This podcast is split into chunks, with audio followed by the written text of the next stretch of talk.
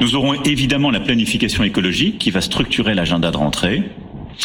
Nous aurons la question de l'immigration qui euh, va structurer nos travaux de, rentier, de rentrée. Qui euh, va structurer nos travaux de, rentier, de rentrée. Qui euh, va structurer nos travaux de rentier. Et là aussi, nous avons continué d'avancer à marche forcée. À marche forcée. causecommune.fm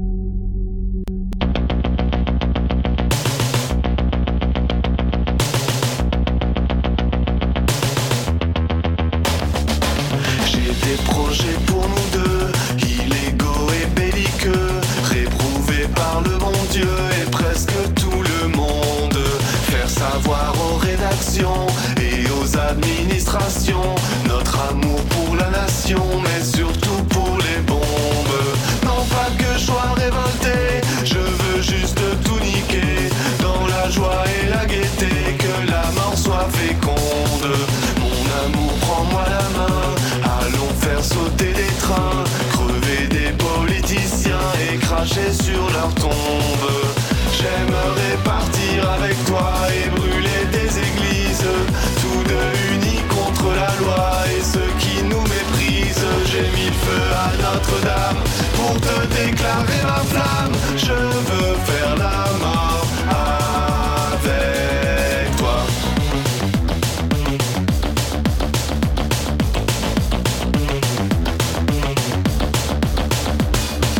J'ai des idées romantiques consistant à faire aux flics des choses que le grand public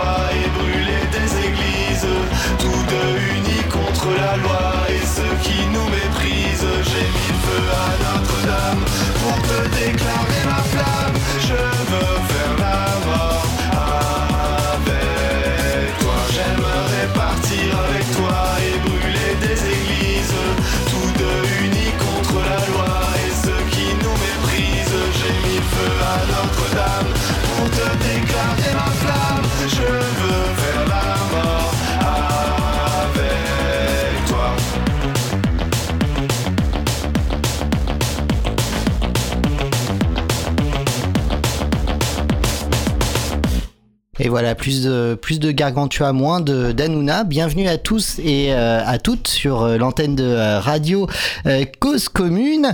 On est comme chaque samedi de cet été un peu bizarre, si on considère sa, son, sa météo, avec, avec Patrick qui, lui, nous retrouve depuis son bureau probablement magnifiquement aménagé à Avignon. Bonjour Patrick. Oui, salut Olivier. Alors magnifiquement, je suis, je suis pas persuadé. Il y a Euh, des je bouts de pas, papier je- partout, donc je- euh, on a beaucoup à dire en tout cas. Ouais, sans aucun doute. Et, et, euh, et donc euh, un nouveau numéro de euh, cette émission qu'on n'est toujours pas parvenu ensemble, euh, Patrick, à, à nommer, hein, euh, entre euh, sous les lapsus euh, de l'actu, l'actualité en revue ou encore euh, le naufrage des baleines qu'on initiait hein, comme une proposition euh, la semaine dernière, les baleines étant euh, bah, nous et tous ceux qui se retrouvent dans euh, ces postures intellectuelles qu'on adopte. euh, Mais c'est pas dans mal, ce- c'est dans pas ce mal. désastre. Oui. C'est pas mal euh, ton idée finalement. On est dans le doute permanent, l'incertitude permanente, donc Oui. euh, je pense qu'on est plutôt dans la posture euh, réflexive, donc euh, Bon, c'est y pas- compris dans la forme. Voilà. Donc on, on va on va produire cette année l'émission euh, qui n'a pas euh, de nom ou en tout cas de nom, Ouais. ou, ou en, ou en tout cas de, de nom euh, déterminé. Euh, on est ravi évidemment de vous retrouver avec Patrick avec Patrick pour euh, ce rendez-vous euh, estival chaque samedi entre euh, 14h et, et 16h en attendant euh, le retour de l'enfant prodigue euh, William euh, qui euh, vous parle depuis euh, plus de euh, presque 200 numéros euh, d'hygiène euh, numérique et je vois arriver au loin dans le studio euh, un autre euh, enfant prodige de Radio Cause Commune. Alors il nous vient euh, cet homme euh, bronzé, je ne sais pas trop, je ne vois pas bien, euh, en tout cas d'un périple. euh, d'un périple d'un périple qu'il a mené en Asie je crois Eh salut. Ouais, Ça, salut. C'est bizarre de refaire de la radio. Bah après oui, tout ça. Ah, temps. salut Karim je l'ai vu arriver là, tel un, Euh, ouais. euh, une, une espèce de, de souffle devant, euh, celui qu'on qu'on qu'on- qu'on apprécie euh, en ces euh, journées de, de, de canicule. Ouais, tu parles, il a plu toute la matinée. Bah, Aujourd'hui, oui, mais hier, non. Ah non, non. hier, Ouais, non. Hier, c'était bizarre. Tu sortais de chez toi, t'avais quand même l'impression de rentrer dans Ouais, un radiateur. alors moi qui étais au Vietnam, il faisait euh, 47 degrés avec Ouais. 90% d'humidité et après le Maroc 48 degrés, Ouais. c'est rien là, ça, ça va. Donc Karim nous revient d'un périple tarifé euh, auprès des enfants de riches euh, du CE de juste au Radio France. voilà. Et puis, et puis après, après, après, juste après euh, ce euh, retour aux sources euh, Au au Maroc. Bref, euh, bienvenue, euh, bienvenue Karim. Euh, Patrick toujours avec Ah, nous. Alors Patrick, Attends, attends, ouais. attends, j'ai un message de, sur le chat Ouais. de Matznev qui demande si on peut se taper des gosses au Vietnam. Est-ce que c'est possible? Euh, non, je- j'ai pas, bon, je sais pas. Ah, tu je- veux dire que tu ne, Non, ouais, non, non. tu cautionnes pas. Non, alors c'est chouette le Vietnam pour le coup. Ouais, c'est un- très beau. C'est un, un très beau pays. Euh, et euh, donc voilà, et euh, très communiste encore. Donc c'est un des seuls pays euh, coco à fond, avec Cuba, je crois, Cuba, euh, Vietnam, tout ça. Mais en tout cas les J'aime bien cette fraîcheur avec Cuba, je crois. Ouais, non, non, Ouais. mais Cuba. Ouais, il y a la cas- Corée du Nord aussi, si tu veux. Ouais, alors c'est un peu plus difficile d'aller en Corée du Nord. euh, c'est un peu plus Le compliqué. vrai de vrai.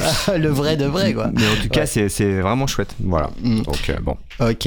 Et donc, euh, on va pas annoncer le programme, Patrick, puisqu'à chaque fois qu'on le fait, euh, en fait, Ça sert à de- rien. De, tiroir en tiroir, euh, on se retrouve à parler de tout à fait autre chose, ou en tout cas euh, de ne jamais, jamais, jamais, absolument jamais euh, parler de l'intégralité des sujets qu'on qu'on annonce euh, devoir aborder. Toujours est-il que euh, cette émission est interactive, vous le savez, 09 72 51 55 euh, 46. Euh, vous pouvez intervenir à tout moment euh, pour euh, réagir aux discussions, débats.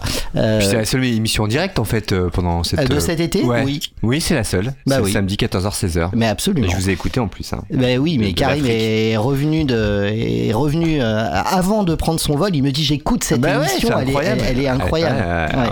J'étais vénère encore. Ouais, bah, Toujours vénère, même est pendant l'été, un- hein. toujours un peu, euh, Ouais. toujours un peu vénère, mais c'est ce qui nous fait euh, être ce qu'on est, hein, Patrick. Bah, complètement, surtout qu'aujourd'hui ça va continuer parce que avec euh, l'horreur du monde, on n'en a jamais fini. C'est un gouffre sans fond. On devrait d'ailleurs un nouveau titre pour l'émission, le tonneau des Danaïdes. Le tonneau des Danaïdes, tout à fait, on pourrait, mais euh, on a décidé quand même, euh, sans savoir euh, où tout cela va nous euh, mener, de démarrer sur une actualité qui concerne le Soudan. Alors moi qui suis né en 1973, euh, qui était un peu conscient et au collège dans, dans, dans, dans le début des années euh, 80, j'ai l'impression qu'on a toujours parlé du Soudan comme euh, euh, ce, euh, ce territoire euh, euh, africain qu'il fallait euh, absolument euh, devoir sauver de euh, ces guerres et de ces famines. Et euh, on est en 2023 aujourd'hui. Et encore une fois, le Soudan euh, fait euh, l'actualité avec un titre qui aurait tout à fait euh, pu euh, être euh, le même euh, en 1900, dans les années 80, un titre du Monde euh, d'un article daté euh, d'hier euh, qui nous dit au Soudan, la guerre gagne deux nouvelles grandes villes les déplacés toujours plus fragiles en gros euh, rien ne change euh, mais pour nous raconter quelle histoire Bah oui. euh, D'abord, euh, ce qui ce qui est euh, important à dire, c'est que euh, si on compare euh, les différents pays du monde, on a euh, un peu comme un iceberg. On a les parties émergées, donc c'est les guerres civiles, les, les, les guerres impériales, puisque effectivement à travers derrière les figures des deux armées qui se qui se livrent une guerre impitoyable, il y a d'autres forces impérialistes derrière. Et il y a tout le cachet en fait euh, qui est le cachet historique euh, puisque euh, c'est la partition des territoires lors de la décolonisation cette partition des territoires qui a posé d'énormes problèmes notamment dans la division entre la partie nord qui est plutôt musulmane et la partie sud qui est plutôt chrétienne et animiste. Mais en plus de ça, il y a d'autres d'autres enjeux qui se greffent entre des structures agricoles qui sont plutôt sédentaires et le pastoralisme par définition où les troupeaux bouffent sur les terres. Il faut rappeler que en Centrafrique, Sankara a mené une guerre impitoyable contre le pastoralisme parce que effectivement euh, les, les troupeaux euh, bouffaient sur euh, les récoltes et, et du coup ça menait des, des conflits d'ethnie en permanence. Tu peux nous décrire un peu le pastoralisme, Patrick? Bah, en fait, c'est tout, simplement les gens le comme côté euh, Père Castor là. Euh, Patrick, tu peux nous parler ouais. euh, Père Castor, tu nous parles du Castor. Alors il y en a un autre à la télé là. Comment il s'appelle, euh, Monsieur Science à la télé avec des lunettes là? Jamie, c'est ça? Ouais, Jamie, ouais, ouais, de, ouais. ouais de l'esprit sorcier. Ouais. Mais en fait, ce qu'il faut savoir, en fait, ce qu'on qu essaie de faire passer aussi comme message aux, aux auditeurs, je pense que c'est vachement important, c'est de dire que oh, il n'y a pas de, de, science quelque part qu'on va vous révéler. Hmm. Je pense que toute personne bien informée peut à chaque fois sur la base de ce que tu as dit, euh, c'est-à-dire euh, euh, on sait que ça ne change pas, c'est toujours les mêmes structures, mm. et donc il faut pas essayer de rentrer dans des détails hyper compliqués pour se dire oui mais alors le général qui vient de telle ethnie, mais par en fait oui après on peut toujours rentrer dans la complexité, mais à la base il y a des gros massifs, des grosses des grosses montagnes qui sont déjà le fait que cette Afrique a été mise à feu et à sang pendant cinq siècles, qu'on l'a pillée, qu'on a monté les ethnies les unes contre les autres, et qu'on a au moment de la décolonisation, on, on, a décidé, nous, souverainement, les Blancs, les Européens, de définir les frontières de l'Afrique. Et ces frontières ne renvoient à, la rien règle, de, à la de règle, réel. À la règle. Il suffit de regarder une carte en plus. Hein. En plus, oui, non, le non, Soudan, c'est très révélateur, l'Algérie ouais, aussi. C'est assez incroyable, assez incroyable. Donc c'est qu'un des paramètres. Mais le, le, fait est que on les a pas lâchés, même après les indépendances. Les impérialistes, on le sait, euh, la France est la, finalement le peut-être la médaille d'or de l'impérialisme, du néo-colonialisme, c'est la France. Elle, est remarquablement euh, euh, forte dans la violence, dans le contrôle. On a imposé une monnaie, le franc CFA, on a l'armée partout. D'ailleurs, au Niger, on a 1500 soldats.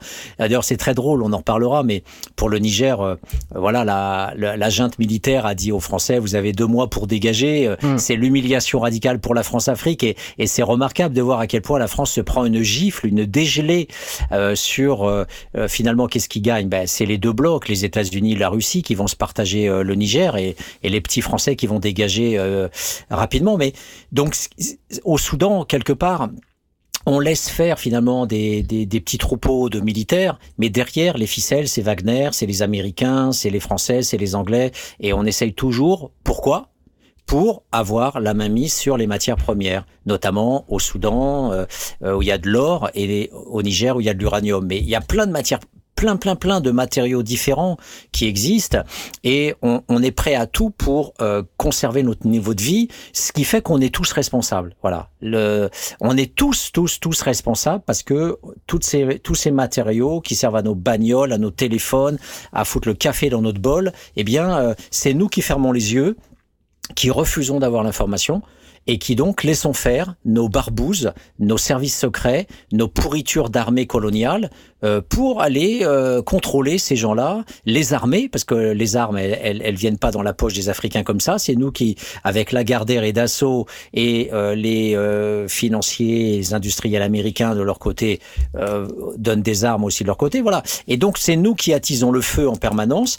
Et plus il y a de troubles, moins il y a de contrôle. Et donc du coup, bah, on en profite pour pouvoir euh, jouer d'une guérilla sur une autre, d'un troupeau de militaires sur un autre. Mais le problème, il est que, et c'est pour ça qu'en en ayant euh, relu une fois de plus euh, le rapport d'Amnesty International, euh, en fait, c'est, euh, j'ai envie, on, est au-delà de l'envie de vomir, on, a envie de se flinguer tellement c'est insupportable de voir que en, faisant tout ça, eh bien, au, bout du compte, ce sont les civils qui sont. Alors aujourd'hui, on a, on a quoi? On a Mad Max. Le Soudan, c'est Mad Max. C'est-à-dire que les deux troupeaux militaires, les deux barbares militaires euh, qui se foutent sur la gueule, entre une armée d'intervention dite rapide, qui était juste euh, une armée dans l'armée, et puis euh, l'armée gouvernementale, qui est juste une pourriture d'armée comme une autre, ces deux troupeaux de militaires euh, se tapent dessus et en fait, et c'était la même chose pendant la guerre civile en Algérie, euh, où 200 000 femmes ont été violées. Et bien là, eh bien directement, ces salopards d'hommes se sont jetés sur les universités, sur les campus, se sont jetés sur les quartiers où il y avait des femmes et ont créé en fait des, des troupeaux de femmes. Alors c'était très clair en Bosnie, où je rappelle qu'il y a eu 400 000 femmes violées. Euh, pour le Rwanda, c'était 500 000 avant de les tuer à la machette. Donc les hommes se servent sur les femmes avant même que leurs intérêts proprement dit. euh, Bon, bah, tout est mélangé. Le contrôle sur les mines, le contrôle sur le pouvoir et le contrôle sur le corps des femmes. Et, et c'est ça qui est absolument dingue, c'est qu'aujourd'hui on a dans le rapport d'Amnesty des viols de gamines euh, qui sont même pas formées. Euh, donc on, on parlait de la pédophilie avec Matzneff, et ben qui s'enrôle ce connard de Matzneff qui s'enrôle dans l'armée et il pourra avec euh, euh, soit les barbouzes français, les barbouzes hollandais, anglais, américains ou soudanais, il pourra se faire plaisir et aller violer du gosse. euh, voilà. Donc, en fait, ce qu'il y a derrière tout ça, c'est que le fascisme anthropologique de l'homme, et c'est là où je dis que Dieu a foiré euh, l'espèce humaine, hein, il a clairement foiré l'espèce humaine. Systématiquement, dès qu'il y a une guerre, l'homme se sert sur les femmes et il se sert sur les enfants. Et ce qui se passe au Soudan aujourd'hui, d'entrée de jeu, derrière le côté politiquement correct des deux villes soudanaises que euh, le Monde Libération et tout le mainstream euh, évoque, eh bien c'est tout simplement l'horreur de l'horreur de l'horreur de la barbarie. On, découpe des gosses, on viole des gosses de tous les côtés, euh, on met en esclavage sexuel c'est pas qu'il y a un viol ici ou là sur une bagnole, c'est que on prend des femmes, on les emmène dans, dans les hôtels. C'est exactement ce qui se faisait en Bosnie avec les Serbes. Les Serbes raptaient les, les femmes bosniaques musulmanes. Là aujourd'hui, c'est les musulmans qui raptent des femmes chrétiennes. Ils les emmènent dans des endroits, ils les gardent bien au chaud, et c'est tous les officiers, les généraux, les colonels, les machins qui se servent, qui qui prennent leur petit cheptel. Et si je citais euh, der- la semaine dernière. Euh, Bertrand Tess, l'historien anglais, qui dépaisse le, colonialisme français, parce que bien sûr, les historiens français vont pas raconter ce que des historiens anglais vont raconter sur la France. Eh bien, euh, euh, Bertrand Tess, dans The Killer Trail, qui parlait du Niger, il évoquait aussi le fait que quand les Français arrivaient au Niger pour euh, défoncer le Niger, eh bien, ils demandaient à des ethnies venez avec nous, on va défoncer d'autres ethnies, mais vous pourrez vous servir. Et qu'est-ce que faisaient les ethnies, comme les officiers français? Ils produisaient de l'esclavage sexuel. Ils prenaient des femmes, ils les emmenaient avec eux et ils faisaient des colonnes, etc. Et dans une émission qu'on a fait euh, il y a quelque temps avec euh, un historien qui s'appelait euh, Le Duc, il me semble, je me souviens plus de son nom, mais c'est un mec très très très bien. Eh bien, il nous montrait que François Ier, quand il a conquis l'Italie en, en 1500 et des poussières, et ça a duré des dizaines d'années, avant que François Ier soit lui-même pris en otage et qu'on paye une rançon, eh bien, ce qu'il a fait en Italie, c'est exactement ce que Apathy rapportait à propos du général Bugeaud en Algérie. On a mis des villageois entiers dans des grottes, on a foutu le feu où on les a asphyxiés, on a violé les femmes, les enfants, les a mis en esclavage sexuel et on les a ramenés au pays en faisant des colonnes incroyablement longues de plusieurs kilomètres euh, pour les conserver avec nous. Et du coup, euh, on a même violé les patriciens italiens, c'est-à-dire les seigneurs italiens, on les a sodomisés à souhait. Tout ça, c'est dans l'émission euh, euh, Les Mondes rêvés de Georges euh, sur François Ier. Et on apprend à l'école, dans notre école républicaine, Marignan 1515. Voilà. Donc euh, tout- toute cette barbarie, en fait, derrière le Soudan, en fait, et on, on en a rien à foutre. Hein, le Soudan, euh, euh, pensons à nos vacances et pensons à notre café, à notre cacao. Mais le Soudan, en fait, c'est Black is Beautiful. Nous sommes tous des juifs allemands, comme disait Cohn-Bendit et les autres. Eh bien voilà, on devrait dire nous sommes tous des Soudanais parce que ce que l'on fait au Soudan, c'est nous. C'est nous qui sommes responsables du Soudan, même si c'était anglo, je sais pas quoi, anglo-égyptien. Voilà, c'était la, la première réaction. Le, ce qu'on appelle dans notre rubrique euh, euh, qui n'existe pas mais qui existe quand même, euh, le coup de gueule, le premier coup de gueule.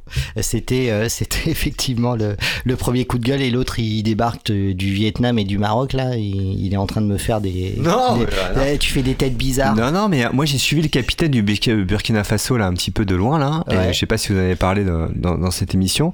Alors on Et- va on va en reparler. Et Patrick ouais. cite souvent Sankara, et moi la question que j'ai lui poser, est-ce que tu compares Sankara à, à Monsieur Traoré, je crois, capitaine Traoré Est-ce que c'est un petit peu euh, la même veine là? On est un petit peu dans le même personnage? Euh, Parce que moi j'ai écouté son discours, je sais pas si je vais être à contre-courant, mais je trouvais plutôt pas mal son discours.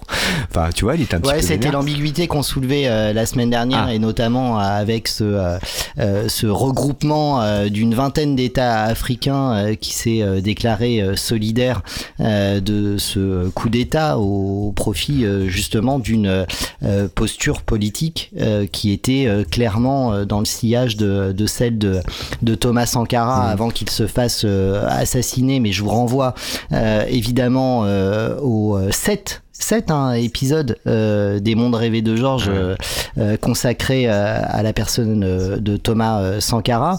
Euh, alors, regroupement d'une vingtaine d'États africains qui euh, est apposé euh, au regroupement euh, de ces autres États africains qui, eux, demandent instamment euh, à ce que, euh, à ce, que euh, ce, ce, ce coup d'État militaire de, euh, de la junte euh, au Niger euh, redonne ses droits au, au, au précédent euh, euh, président élu. Donc bah, peut-être un, voilà le, moment Patrick de, revenir un petit peu sur sur ce sujet avec cette question de, Karim. Moi aussi j'ai été assez impressionné hein, par le discours de de ce chef militaire à l'origine du, du coup du, coup d'État au Niger. Est-ce que est-ce que véritablement on peut lui considérer une légitimité euh, à la hauteur de celle euh, euh, politique de euh, Thomas Sankara euh, dans les années 80. Bah, euh, moi, euh, en fait, euh, Sankara a pu exercer pendant quatre ans le pouvoir, donc euh, Ouais, on a eu le temps de voir en, en acte. Les discours, ça vaut rien. ouais Euh, ça c'est vrai. Il y a qu'à il y a qu'à voir le discours de Darmanin euh, qui disait il y a quelques années que jamais il voudrait être premier ministre et jamais il voudrait être président de la République et, et en fait il s'est déclaré présidentiable euh, euh, voilà donc Et en Sarkozy fait l'a l'a adoubé d'ailleurs dans son bouquin. oui oui voilà et, et- Ouais, il a doublé en- Le Pen aussi. Aussi, hein. ouais. ouais. Il a adoubé tout le monde. Ouais, bon, on sait, on sait que Coluche disait dans Parlement, il y a parle et ment. Donc euh, c'est vrai que euh, la politique c'est essentiellement un art du mensonge, un art du, du, du dire n'importe quoi. Donc effectivement, en, en Afrique en ce moment, les, les 22 États qui se sont dit effectivement euh, solidaires du Niger et de la junte euh, ont, ont, ont ressorti euh, les vieux discours de Sankara. Euh, eh ben on verra aux actes. Pour le moment, on peut on peut rien dire. On peut rien dire. Mais là, le petit capitaine euh, Traoré là qui euh, voilà, moi ça me fait penser à Marx euh, qui parlait de Napoléon Bonaparte. Euh, et la façon dont il l'a troqué euh, en personnage lamentable en, en- dans le 18 Brunner de Napoléon Bonaparte, c'est vrai que euh, les gens peuvent fantasmer énormément sur euh, quelqu'un qui fait rejouer l'histoire Mm. euh, par rapport à des figures euh, qui ont été légitimes et, et nobles. Euh, et c'est toujours un art de la politique, justement, de ressusciter des vieilles figures euh, pour faire croire que euh, on va continuer le combat. Sauf que euh, voilà, la seule conformité, la seule euh, logique euh, d'histoire, c'est que Napoléon était un salaud et que Napoléon Bonaparte, le troisième, était aussi un salaud. Voilà. Mais sinon, en termes de filiation révolutionnaire, moi, j'attends de voir. Ouais, c'est trop tôt. Oui, bien sûr. Non, non, mais pour, pour te résumer les épisodes précédents, euh, Karim, euh, Patrick n'y croit pas. D'accord. Non, j'y crois pas. Non, effectivement, parce que parce que parce qu'en fait, le- déjà le fait euh, que euh, le Burkina Faso et euh, le Mali se disent solidaires du Niger, déjà ça pue, étant donné que déjà t'as ces enculés de fascistes de Wagner euh, qui qui sont voilà et on pourrait parler des barbouzes français avec les mêmes insultes, peu importe. Mais quand t'as des salauds euh, qui sont déjà là, déjà là, présents, tu tu dis que ça pue. Sankara, lui, il était tout seul. Il s'en est même pris. Euh, à la Libye, il, il avait même euh, Kadhafi contre lui, euh, euh, alors même que Kadhafi était à fond pour une Afrique euh, hors du CFA, hors de la France, etc. Mais, Mm. mais même dans ce qui, même Kadhafi a essayé de tuer Sankara. Mm. Il y avait même un commando de, de Kadhafi. Tout le monde en voulait en Sankara. Et finalement, même son ami intime a, a, a eu sa peau. Euh, C'était voilà, c'est un modèle sacrificiel, un peu comme Jésus. Il est les mecs, il est il est né pour être tué quoi. Finalement, c'est c'est un mec trop parfait. On peut pas supporter un mec trop parfait. Donc moi, j'attends de Bon, on voir. est, on est, on est ravis que tu sois pas trop parfait, Patrick, et que euh, tu continues euh, d'alimenter l'antenne de Radio Cause Commune. Mais en tout cas, notre pauvre Sankara. mais mais c'est vrai que quelque part, quand tu vois ce type-là, c'est vrai que euh, il est impossible de le qualifier sociologiquement. Il Mhm. n'a jamais existé d'autres personnes qui ne soient pas intéressées par les femmes. Il était fidèle à sa Mhm. femme. C'est- c'est- je suis pas en train de défendre les normes de de l'hétérosexualité Ouais, ouais. Normalisée. Je dis juste que ce mec-là, il, il, il avait pas un harem de nanas en train de faire du bésodrome avec des prostituées de luxe, comme c'est c'est le cas en Arabie Saoudite ou dans les, les, les États des Émirats arabes qui baisent à tout va et qui nous donnent des leçons de morale euh, religieuse.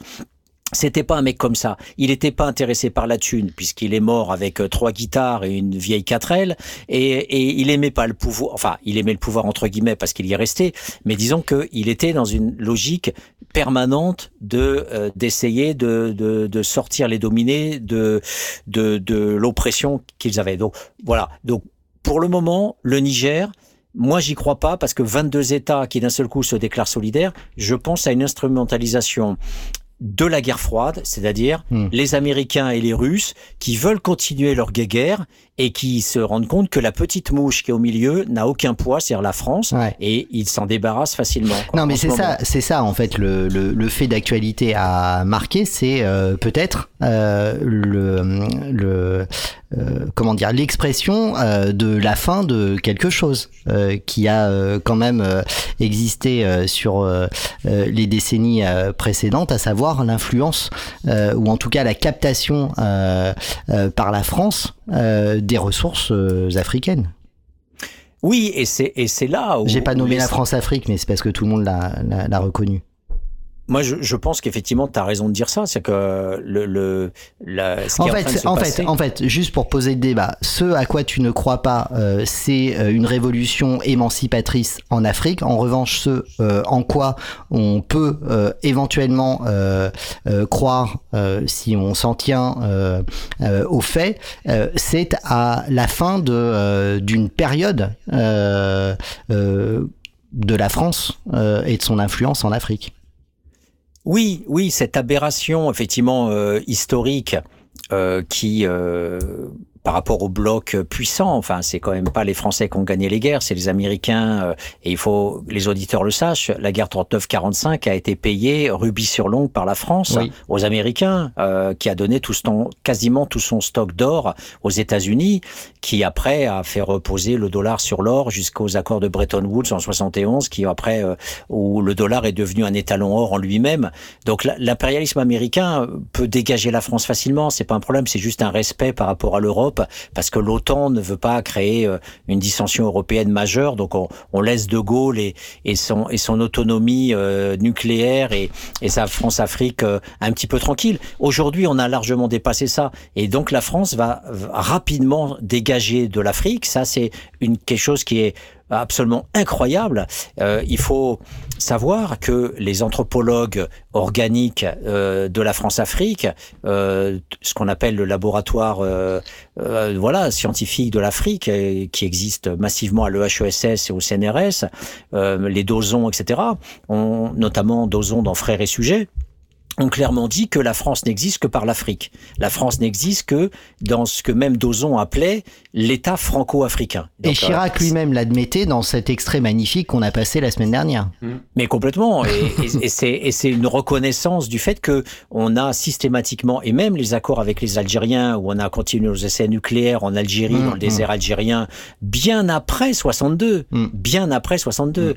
Parce que l'Algérie n'était pas suffisamment forte avec son armée pour encore foutre les Français dehors. Donc, euh, Et là, on parle même pas des territoires ignorés, euh, des, euh, des, des dom-toms, euh, on les appelle plus comme ça, mais peu importe, euh, avec les essais de Mururoa, etc. C'est beaucoup plus proche de- que ça de nous. Bah oui, oui, oui, bien sûr. On oublie complètement que tous les essais nucléaires qui ont eu lieu dans le dans le désert euh, algérien. Mm. Et, et- et d'ailleurs, les Américains, c'est encore pire. Ils l'ont fait chez eux. Ils l'ont fait dans le dans le désert euh, ouais, absolument. en- aux États-Unis. Et il y a eu énormément aussi de d'implications, de, retombées euh, nucléaires. Mm. Donc la, la France, effectivement, c'est ça la, la grande euh, la grande gifle. On pourrait l'appeler comme ça. La grande gifle à l'heure actuelle, c'est que la France va bientôt devoir apprendre à, fonctionner en petit pays avec un avec des baffes qui vont être économiques très rapidement parce que euh, pour le moment, on avait à peu près un accès direct à l'uranium avec le Niger. Même si le Niger est en position numéro 2 par rapport à l'uranium qu'on achète à l'Azerbaïdjan et qui est enrichi en Russie, c'est pour ça que toute la guerre ukrainienne et, et- et russe, c'est du foutage de gueule absolu par rapport à la France. Et parce qu'on est juste en fait euh, en train de faire la génuflexion de fellation à l'égard de la Russie et on lui achète, euh, on lui achète, mais rubis sur l'ongle, l'uranium enrichi pour faire marcher nos centrales nucléaires. Ben oui, absolument. oui. Euh, via via via l'Arménie. Ouais, et, et, et Mm. donc euh, du, du coup, euh, tout le toute l'indépendance française, c'est du pipeau, et, hum, et là, ça va être encore plus vrai. Parce qu'on va perdre le Niger, parce que de toute façon, les Américains rigolent, mais ils rigolent en voyant à quel point on a une dégelée. Ils s'engouffrent dans la brèche avec les Russes, et donc on va bientôt dégager, parce que c'est les vrais maîtres du monde, chinois, russes et américains, qui vont bientôt se partager l'ex-empire euh, français. Euh, et, et Macron euh, est bien isolé, la CDAO veut rien faire, les États-Unis veulent rien faire, Bah, à les des Russes, eux, menaces, oui. euh, ouais. voilà, donc euh, bref. Et, et ça, c'est super intéressant parce que ça veut dire quoi? Ça, veut dire que si les Français ne, ne, ne mentalisent pas qu'on est un pays barbare qui a opprimé euh, des dizaines d'États africains, euh, il, suffit de penser à la vie quotidienne. Je prends un exemple. La vie quotidienne en Centrafrique. Personne peut l'imaginer en France. La vie quotidienne en Centrafrique, aujourd'hui, c'est des gens qui, dans un pillage systématique par la France euh, de voilà, de notamment les fameux diamants de Bokassa Mm. avec Giscard d'Estaing, mais c'est euh, le pétrole, c'est le diamant, etc. On a pillé ce pays comme les autres et on n'a jamais créé d'infrastructure. Aujourd'hui, les Centrafricains vivent dans un pays où il n'y a aucun service public et donc où on- quand tu es malade, euh, eh bien tu es convoyé euh, sur une moto à travers des, des terrains, euh, des routes en, en terre avec des ornières gigantesques. Et les trois quarts des malades arrivent, meurent sur le trajet avant d'arriver dans un hôpital euh, qui, de toute façon, va pas les soigner parce que en Afrique, si t'as pas la thune sur toi, t'es pas soigné, il y a pas de sécurité sociale. Et la France, qui se targue d'être le pays des droits de l'homme, a laissé crever euh, tout son espace impérial, tous les tous les Africains. Et, et aujourd'hui, dans ces pays où plus que jamais euh, la, la France a, a été euh, euh, mis euh, dehors et, et reculé, on se rend compte en fait euh, du fait que bah euh, il y a que des fractions armées, c'est Mad Max. Il y a que des fractions armées qui se foutent sur la gueule, euh, qui, qui qui qui détiennent en fait des mines. Donc Wagner est là, Mm. les Russes sont là, etc. Et les gens aujourd'hui euh, sont confinés dans leur village, ne peuvent pas circuler. Euh, ils prennent des bateaux. euh, on, on- a des informations sur ce qui se passe là-bas, sur euh, des, des, des milliers de gens qui meurent parce que les, les bateaux euh, euh, doivent être écopés, euh, ils coulent, il n'y a pas de circulation possible, il n'y a pas de possibilité de, de, de, de, de trouver à bouffer, et personne ne parle de la Centrafrique. Et c'est ce que je disais au début à travers l'iceberg. L'iceberg, c'est on parle du Soudan avec les horreurs absolues et abyssales qu'il y a au Soudan, mais l'ensemble de l'Afrique est un charnier, les gens meurent à petit feu de toutes sortes, parce que depuis les centaines d'années les centaines d'années de pillage de l'Afrique, à aucun moment on a fait une infrastructure qui tienne la route, à aucun moment on a permis à des élites de pouvoir euh, construire un pays parce qu'on a participé à la mise à mort de toutes les oppositions politiques. Tous les gens qui avaient un cerveau, toutes les oppositions politiques démocratiques, on les a tués avec les barbouzes français. Et on a laissé euh, ce que j'appelle des enculés, euh, on les a laissés au pouvoir euh, avec voilà des, des, des noms à la con de maréchal ou de généraux, et on les a engraissés. Et notamment sur l'émission Sankara, euh, cette saloperie de, de Compaoré, qui est resté presque 20 ans au pouvoir après Sankara, que la France a tué avec Focard, euh, euh, Chirac et Mitterrand, eh bien, euh, ce mec-là, effectivement, est- a été dégagé euh, presque, je sais pas, en 2016 ou 2018, je sais plus à quel moment il a été dégagé. Il s'est réfugié en Côte d'Ivoire, ceux qui ont fomenté le, avec Mm. Boigny le coup d'État, et il est parti avec 200 millions d'euros. Mm, mm. Voilà. Et c'est ça la France. La France, c'est ça. Et donc aujourd'hui, quand Macron dit défendons notre intérêt, euh, en, eh ben mon cul, tu vas pas le défendre ton intérêt, tu vas le perdre.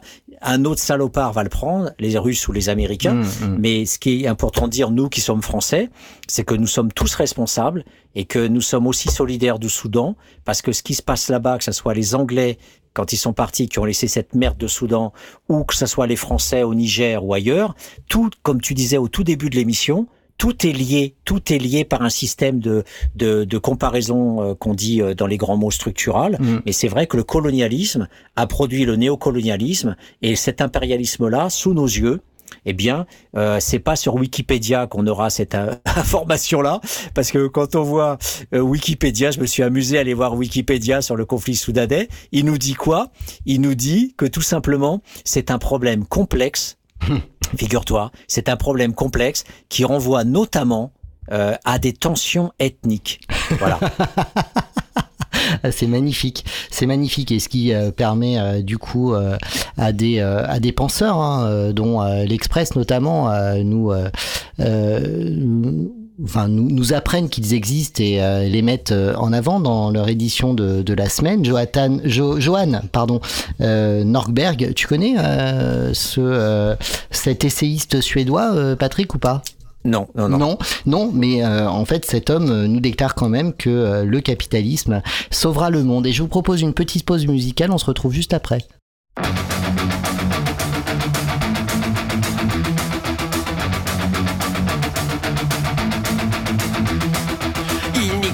Il nique ta retraite, font ta vie un enfer. À cause de ces salauds, la vie est devenue chère, plus rien dans le frigidaire. Tous des putes, tous des putes, tous des fils de pute, tous des putes, tous des putes, tous des fils de pute. Tes problèmes, ils s'en foutent, ils s'en battent les couilles, ils s'en mettent plein les fouilles. Tu peux crever la dalle, vivre dans la misère, ils en ont rien à faire. Tous des putes, tous des putes, tous des fils de pute,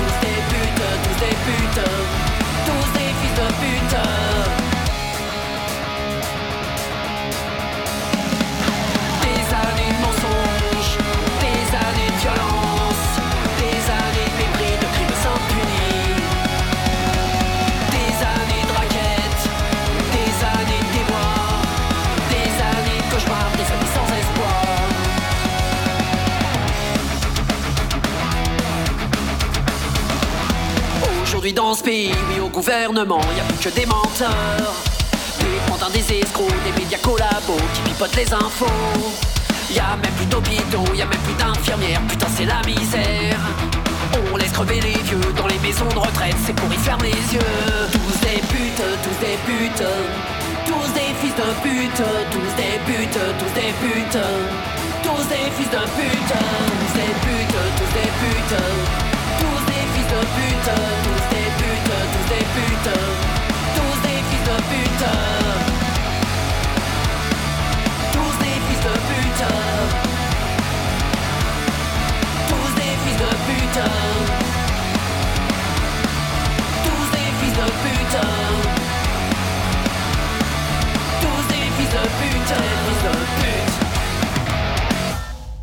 Bon bah voilà, vous avez euh, vous avez eu les off, euh, le micro était, était allumé, c'est pas grave.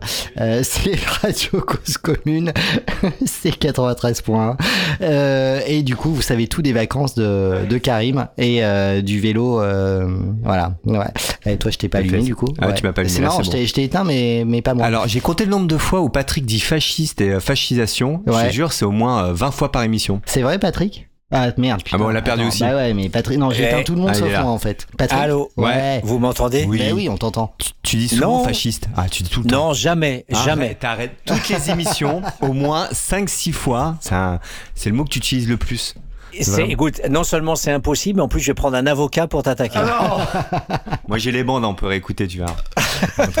Tu sais, après notre émission avec, euh, avec nos, nos ex-prisonniers, une super émission euh, qu'on avait faite au mois de juin, je crois, euh, t'as vu qu'un jour après, il y avait des émeutes euh, dans toute la France, là. Et, euh, et du coup, j'ai eu euh, au téléphone euh, l'un de nos interlocuteurs, tu sais, qui intervient dans les, dans les quartiers euh, avec son van, je sais plus son nom, tu vas peut-être retrouver.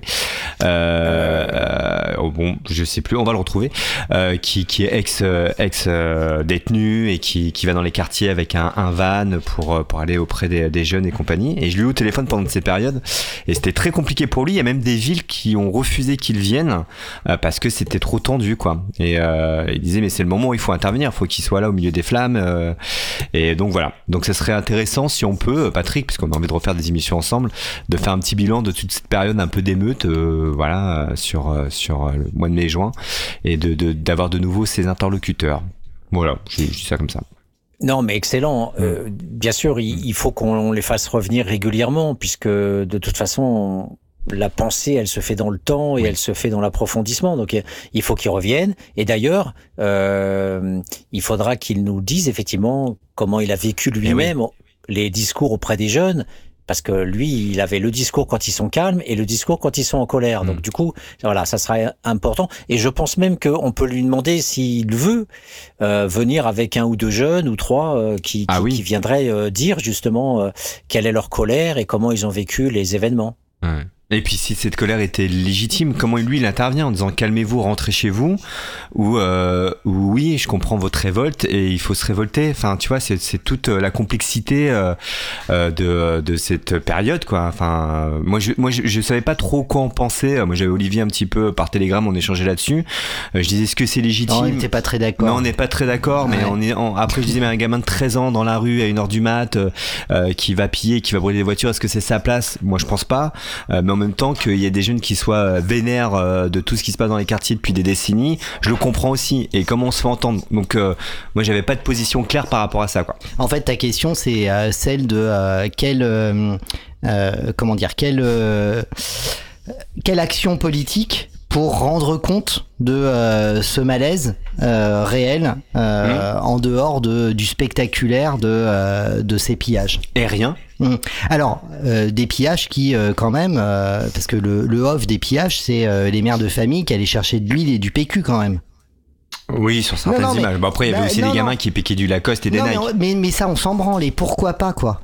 Enfin, tu vois, et est-ce que ça mérite euh, de se prendre euh, 13 mois ferme euh, Enfin, voilà. Et mais là, euh, on a eu, alors c'était pas la semaine dernière, c'était pas la semaine d'avant non plus, pas la semaine, non, c'était la deuxième émission, je crois. Patrick avait avait sous la main un ouvrage magnifique qui datait du coup pas de cette époque qu'on vit actuellement, mais bien antérieure et qui euh, relatait ces témoignages de, de mômes euh, et qui viennent euh, politiser en fait cette euh, ce que toi tu euh, euh, tu considères comme du superfétatoire par rapport à la façon dont en 2023 euh, et avec ton propre ta propre histoire ta propre expérience tu considères de, de, de de ces de ces mômes qui vont qui vont piquer du du Lacoste. Et en fait ça ça vient totalement politiser euh, ce que toi tu considères comme pas politique en fait. Hmm. Donc euh, voilà, mais c'est voilà, c'est c'est vraiment des euh, des des c'est complexe et, et il faut pas il faut il faut jamais se se penser euh, non plus comment dire préserver de des instrumentalisations euh. Médiatique. Voilà, des, euh, des des événements. Et ce qui serait intéressant, c'est d'accortiquer toute cette période, en effet, avec Patrick après coup. Mais, ah, mais, Et- mais et- tu vois, et- ces mômes, euh, Patrick, euh, c'était euh, par rapport au, hum, c'était par rapport aux émeutes de Vaux-en-Velin, hein, Ouais. le, le, le recueil de, le recueil de textes. Bah, ce serait bien là en temps réel et en direct avec les interlocuteurs qu'on a déjà eu à l'antenne et qui ont euh, la possibilité de nous ramener ces mômes, euh, de réactualiser euh, cette, cette, cette pensée euh, fondamentalement politique qui ressortait de ces entretiens euh, euh, dans ce livre dont j'ai oublié totalement les références, mais que tu vas nous rappeler, Patrick.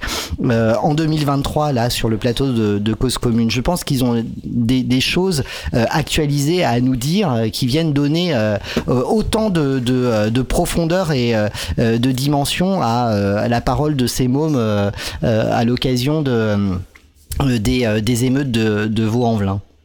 Hmm. Bah, euh, les émissions précédentes qu'on a fait là au mois de juillet, euh, euh, c'était euh, c'était basé justement sur notamment les propos des jeunes Ouais. qui ont été recueillis lors euh, des émeutes entre guillemets. C'est le titre du bouquin, hein, c'est pas mon terme à moi. Ouais, ouais. Euh, donc euh, Mukieli et Le Goaziou, Laurent Mukieli, Véronique Le Goaziou, quand les banlieues brûlent, retour sur les émeutes de novembre 2005, euh, qui euh, voilà est directement centré sur le thème.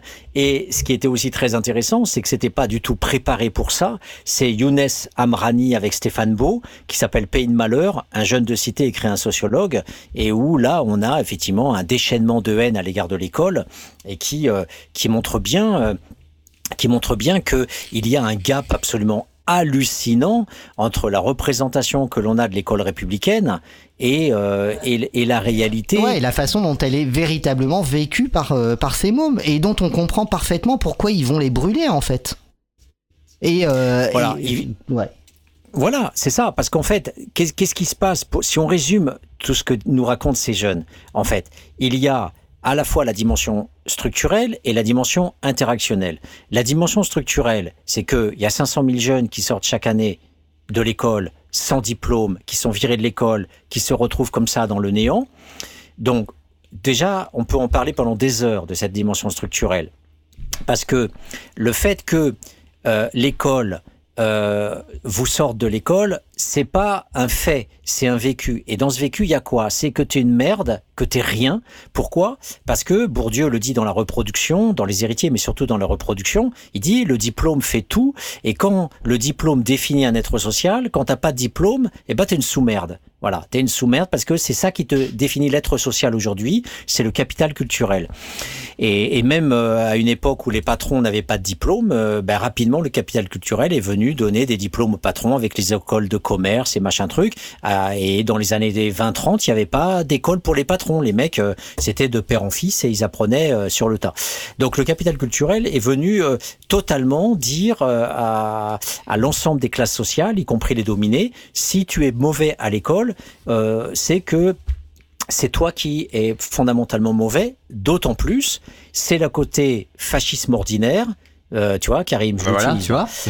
Eh ben voilà, là je suis pris la main dans le sac, je le reconnais, et je vais de moi-même me présenter au, au- à l'OPJ. Voilà, J'y vais dire oui. Ouais, à Et Ligas c'est euh, te concernant. hein.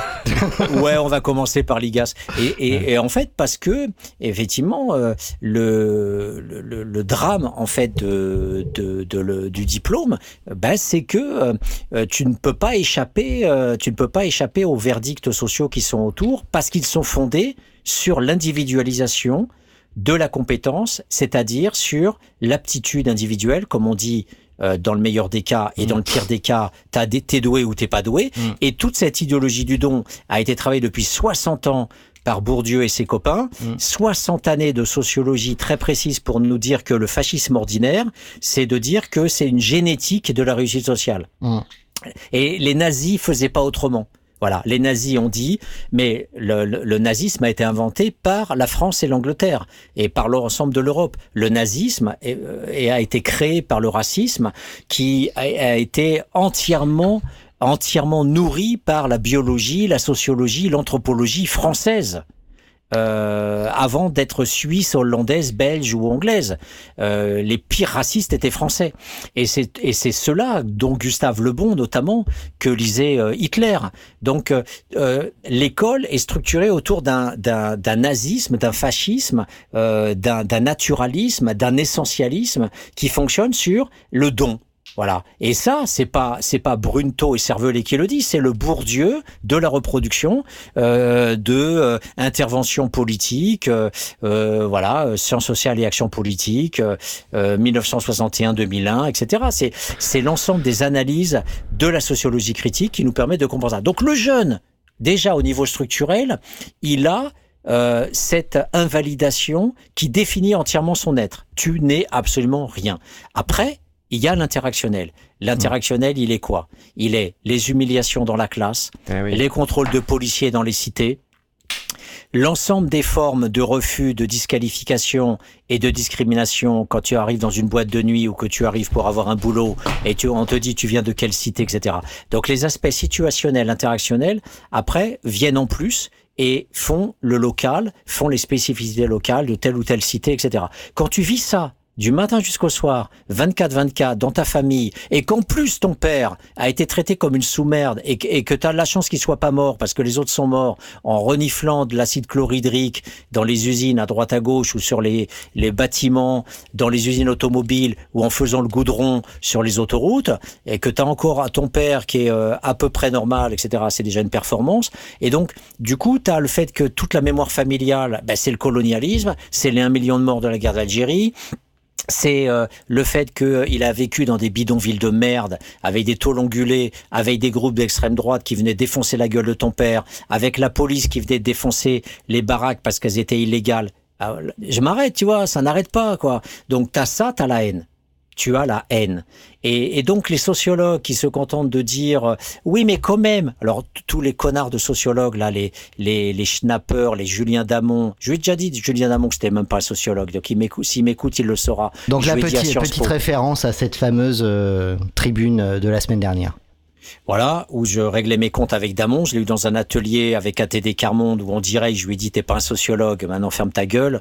Et voilà, moi ça me gêne pas. Ça, j'ai écouté cette émission et il t'a dit oui, c'est vrai. C'est ce qu'il t'a dit. Il oui, je Il m'avait dit, ouais, c'est vrai. Ouais, bon, Ouais, ok. voilà. Bon, voilà, très bien. Et sauf que le problème, c'est que ce mec, il sévit partout, quoi. Julien Damon, il sévit partout. Ah. Et, et donc, c'est quelques sociologues euh, euh, qui ont osé dire, oui, mais les jeunes brûlent des commerces. Comme disait effectivement euh, Olivier, je dirais même pas, euh, par rapport à tout ce qu'ils ont subi, euh, c'est normal qu'ils expriment cette colère. Je dirais que, compte tenu de ce que la France a fait en Algérie depuis 1830 et en Afrique depuis le XVIe siècle, On s'étonnerait Mais- que ce soit pas le cas. mais on s'étonnerait que ce soit pas le cas. Et euh, Patrick, moi, tu connais Albert Dupontel que j'aime beaucoup. C'est un, je pense que tu le connais, c'est un comédien. Il parle justement de l'école. Euh, et je, je vais te faire juste écouter un petit, un petit passage, si tu me le permets, et euh, et qui résume un peu ce que tu dis. Voilà. Hop, comme on est bon. C'est parti. Tôt, euh, un enfant est un génie, il sait, marcher et, il sait parler tout seul. Et on le met à l'école et bizarrement il sait plus rien faire. Pourquoi? Parce que l'école cherche absolument à le formater euh, euh, avec un, monde extérieur qui s'avère de plus en plus déviant. Il a déjà été, mais en ce moment il l'est particulièrement. et à force d'alphabétiser, alphabétisation, alphabétiser les gens le plus possible, on, tue beaucoup de leur créativité. Voilà, il y a qu'à voir à l'école à quel, avec quel irrespect et quelle insolence sont traités le dessin, la musique, les cours de théâtre. C'est là où on va en général pour ne rien faire. J'étais le premier à faire ça.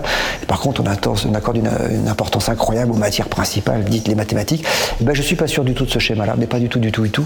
Et je pense que de formater des gamins différemment, dans 20 ans, une génération qui raisonnerait différemment, pour qui l'écologie serait fondamentale, qui aurait une tendance à l'humanisme beaucoup plus prononcée, et qui serait moins dans une frénésie consumériste et plus peut-être dans la laïcité. Voilà. Mais là, ben, même, même ça, pour moi, c'est une vision bourgeoise de Ah. euh, l'éducation par, euh, par l'école. Là, on te parle de, euh, de mômes dont on est incapable, quand on est personnel de l'éducation nationale, de saisir les, comment dire, les, Les les potentiels. ficelles qui, qui, vont, qui vont leur permettre de s'exprimer. Alors oui, on est tous petits bourgeois de gauche à se dire que ça suffit, il faut arrêter euh, la primauté euh, des euh, matières principales, le français, la grammaire, le, les mathématiques, etc., pour laisser, laisser s'exprimer les arts plastiques, les machins, les trucs. Bah oui, bien sûr, mais ça, ça correspond encore une fois à une catégorie bien spécifique des mômes dont on parvient, et c'est là toute la perversité du système, à même réussir à étouffer toute euh, euh, ou toute capacité euh, d'émancipation à des mômes qui sont dans un schéma normal. Mais là, on parle de mômes euh, dont l'histoire familiale, sociale, économique, politique et culturelle est en décalage de ce que nous, petits bourgeois, pensons être euh, les ressorts de l'émancipation. Eux, euh, c'est la, la- c'est c'est peut-être la débrouille, la bidouille euh, qu'il faut qu'il faut activer chez eux. Et ça, ils en sont incapables. Les profs. Oui, et, c'est vrai que c'est d'autant plus inexcusable que, en, en fait, les profs, en fait, sont vraiment, en fait, ils sont profondément cons. Bah oui. Et, hum, Oui. Ils ont Bah juste oui, un CAPES oui, et une agrègue. mais non, mais ils sont problème, mono, mono, mono. Ben oui, et ils sont on- incapables de pédagogie. Mais surtout, on les voit pas sur le terrain des luttes, et ça, c'est euh, clairement. euh, alors, si on les voit euh, sur le terrain des luttes quand il s'agit euh, de venir mettre en avant les petits privilèges dont ils se sentent redevables et qu'on est en train de leur sucrer au fil des des nominations euh, des ministres euh, de l'éducation euh, nationale, mais à aucun moment il y a un pensée politique ancré historiquement, socialement et qui fait montre de leur part d'une quelconque réelle saisie du de, de- du- du- des, contextes spécifiques des, élèves auxquels ils s'adressent.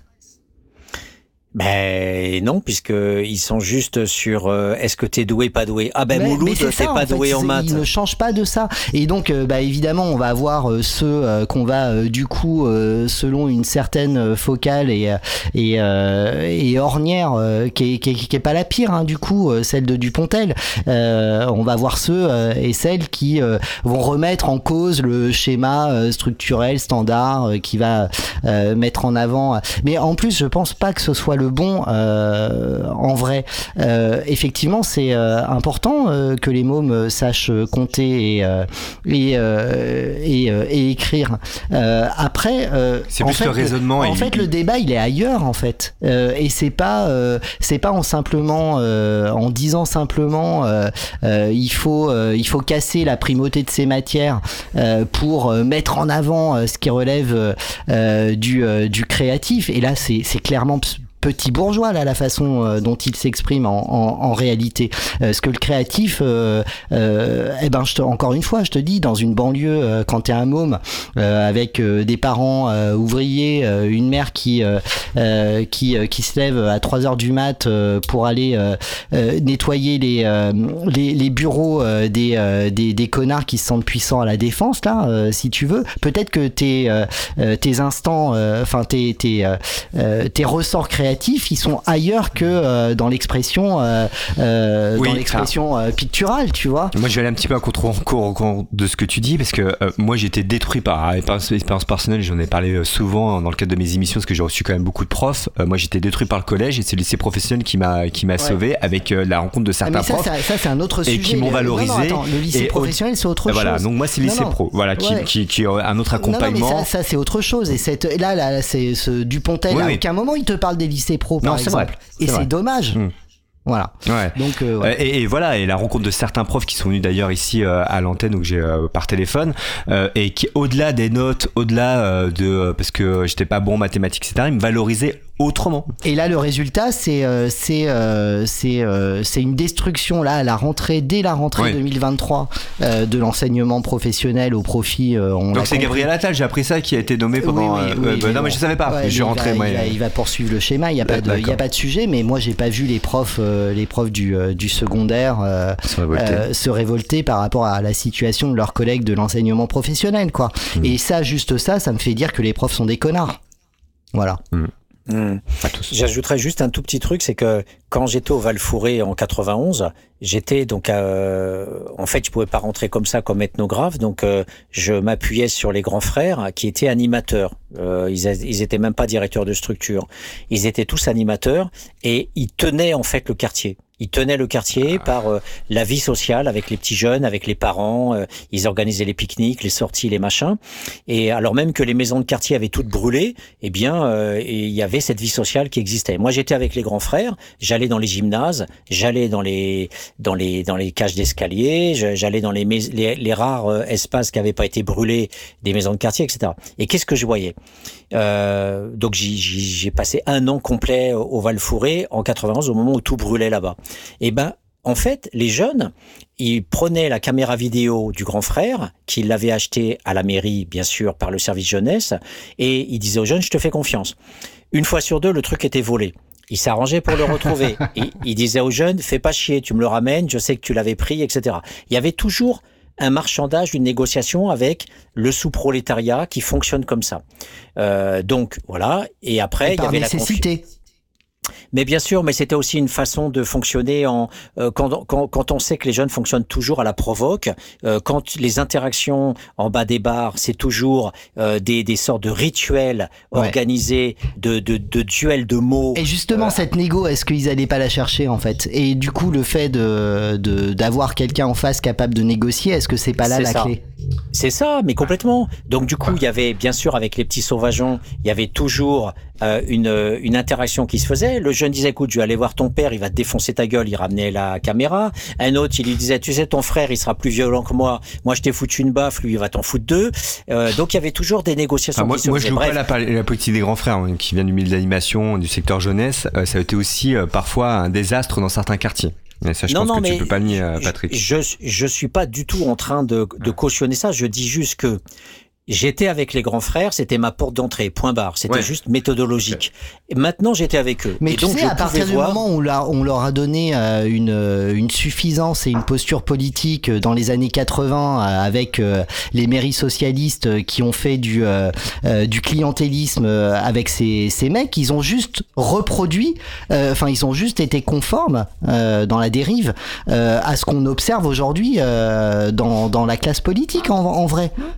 Ça, je le nie pas. Mais en tout cas, sur, euh, euh, avec les jeunes, ça a été aussi parfois une catastrophe Oui, dans, dans, une dans catastrophe à l'accompagnement partir du moment- pédagogique, oui, dans, dans une les valeurs. catastrophe à partir du moment où euh, des maires socialistes leur ont donné une. Voilà, ok. Mais Euh, je pense on que s'il faut vraiment qu'on reprenne ce débat, il faut vraiment aller dans le dans le cœur parce que tout dépend des, des, des cités, tout Mais dépend oui, de mais ce oui, que mais bien de ce les habitudes des grands frères. Moi, j'étais avec des mecs qui me disaient regarde regarde tel jeune, il est déscolarisé, il fout le bordel dans la classe, il est viré de partout et regarde-le moi. Le môme, il était en train de faire du slam, il était en train de faire de la poésie. Il m'a dit, lui, il en a rien à foutre de Rabelais, de Ronsard, de Corneille, de Racine, mais lis ses textes. Le môme, il nous faisait des vers, t'en chialais tellement c'était beau. Et après, il les mettait en forme vidéo avec la caméra et il se mettait en spectacle. Les autres dansaient avec lui. Et donc là, j'ai compris. Là, j'ai compris euh, ce que ça veut dire qu'un monde alternatif. J'ai compris ce que ça voulait dire qu'une culture populaire. Euh, une culture populaire, bien sûr, tapée de maghrébins, frappée par l'altérité, tout ce que tu veux. Mais justement, c'est ça qui montrait que la culture, il l'avait, il l'aimait, il l'écrivait, il était là avec son petit stylo, il était là en train de se filmer, il était à fond dans la culture, ce jeune. Sauf que le racisme social va décréter que si tu rentres pas dans les cases de la République scolaire, tu es donc un bâtard, tu es donc un attardé mental, tu es donc en échec scolaire et tu es une sous-merde. Et donc, moi, j'ai dé- j'ai découvert là qu'effectivement, la créativité par le dessin, euh, par le théâtre, peut être aussi une réussite. Par les maths ou, au- ou autre chose. Euh, les Algériens, par exemple, sont d'excellents pilotes de ligne. Euh, on sait que dans tout le milieu arabe, les, ils sont très matheux et ils sont très forts en médecine. Euh, voilà, parce que c'est aussi une tradition arabe d'être fort en médecine et d'être fort en maths. Donc, c'est pas que les jeunes des, des cités françaises qui sont des Maghrébins sont nuls en maths. C'est juste que il y a des mécanismes que l'on connaît par cœur qui Mais font oui. que. Mais que ce soit les maths, que ce soit le dessin ou que ce soit le théâtre, tout dépend de la manière dont on va vers eux, la manière dont on va les valoriser et de la manière dont pédagogiquement on peut les rattraper, soit en maths, soit en dessin, soit en théâtre, etc. Et là, j'avais la preuve, j'avais la preuve incroyablement devant mes yeux que ces, ces jeunes, qui savaient être des vrais profs. D'autres peuvent être des billes et des gros cons. C'est pas parce qu'on dit grand frère que tu es compétent. Il peut y avoir des gros cons comme il peut y avoir des gens qui sont excellents, comme partout. Euh, et, et, donc, j'avais la chance, moi, d'être avec quelqu'un qui était bien et qui me montrait effectivement que au-delà des pique-niques qui étaient piqués par les petits connards qui allaient euh, défoncer la porte de l'arrière pour piquer les pique-niques, l'animateur arrivait à récupérer les pique-niques en dépit de quelques petits jeunes branleurs qui piquaient les caméras, etc. Il récupérait les caméras en dépit d'eux, en dépit d'eux. Et donc, cette violence-là, ils arrivaient à la gérer, ils arrivaient à être là au bon moment, et certains d'entre eux étaient compétents pour arriver à produire une pédagogie, etc. C'est juste ça le truc que je voulais dire, c'est que Ouais, aujourd'hui l'école républicaine est totalement incapable de faire rentrer ses savoirs alternatifs et ses, et ses enseignements alternatifs dans euh, le creuset euh, dit républicain, euh, qui est une grosse connerie parce que république ne veut pas dire savoir-faire, compétence et démocratie. Et je pense que Patrick, c'est le moment de s'écouter un petit euh, Zoufris Maracas. Bah, euh, je suis addictif, donc euh, bien sûr. Ouais. On s'écoute Chienne de vie, on revient juste après, on essaie de reprendre le fil de cette émission qui nous a totalement euh, échappé. Ma faute.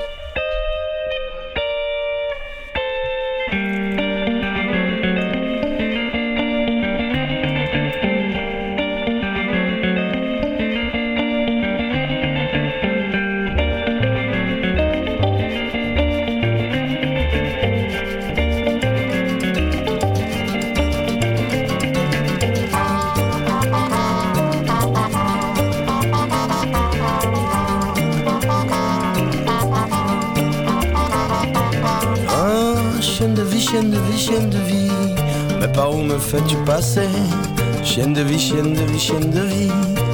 Moi qui n'avais rien demandé, ah, chienne de vie, chienne de vie, chienne de vie. Mais par où me fais-tu passer? Chienne de vie, chienne de vie, chienne de vie. Moi qui n'avais rien demandé, comme s'il fallait tout oublier. À chaque fois que tout s'effondre, comme s'il fallait recommencer. Et surtout ne jamais confondre son présent avec son passé. Puis courir jusqu'à la tombe, faisant semblant qu'on est pressé. En slalom entre les bombes, celles qu'on a soi-même placées. Celles des autres, celles du monde, qui finiront par exploser.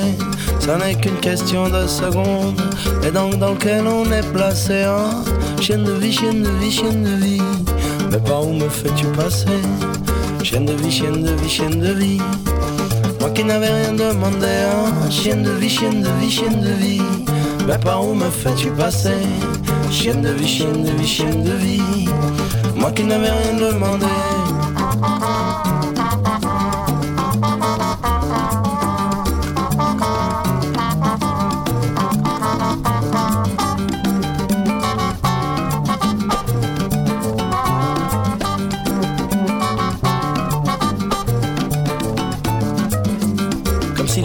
S'immuniser pour un nouveau pouvoir se fondre dans la masse des civilisés, dans laquelle les cons abondent, les cons aigris, les cons grisés, les cons vernis, les cons frisés, les cons groggy, les cons rasés, et un con à chaque seconde, une nouvelle variété qu'il nous faudrait apprivoiser. Hein chienne de vie, chienne de vie, chienne de vie, mais par où me fais-tu passer?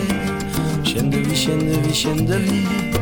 Moi qui n'avais rien demandé, hein. Chienne de vie, chienne de vie, chienne de vie.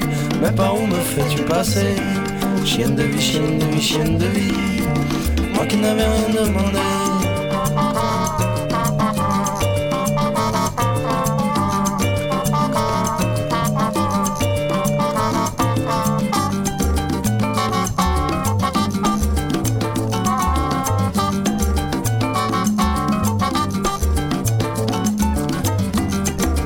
Fallait laisser glisser tous ces sentiments qui nous plombent, comme s'il fallait les effacer, alors qu'on a le cœur qui gronde et qu'on voit bien qu'il est blessé, même si on a déjà trouvé la blonde qui nous permettrait d'oublier la profondeur à laquelle, oh, chienne de vie, chienne de vie, chienne de vie, mais par où me fais-tu passer, chienne de vie, chienne de vie, chienne de vie. Moi qui n'avais rien demandé, hein Chienne de vie, chienne de vie, chienne de vie Mais par où me fais-tu passer? Chienne de vie, chienne de vie, chienne de vie Moi qui n'avais rien demandé, comme s'il fallait tout essayer. Toutes celles qui passent sur la route et toutes les déshabiller pour s'économiser du doute qu'on aurait voulu y goûter. Juste un petit peu, juste quelques gouttes, pas trop pour pas s'habituer. Assez pour fracasser son tout plein. Chienne de vie, chienne de vie, chienne de vie. Par où me fais-tu passer Chienne de vie, chienne de vie, chienne de vie. Moi qui n'avais rien demandé, hein. Chienne de vie, chienne de vie, chienne de vie. Mais par où me fais-tu passer Chienne de vie, chienne de vie, chienne de vie. Moi qui n'avais rien demandé. Chienne de vie, chienne de vie, chienne de vie. Mais par où me fais-tu passer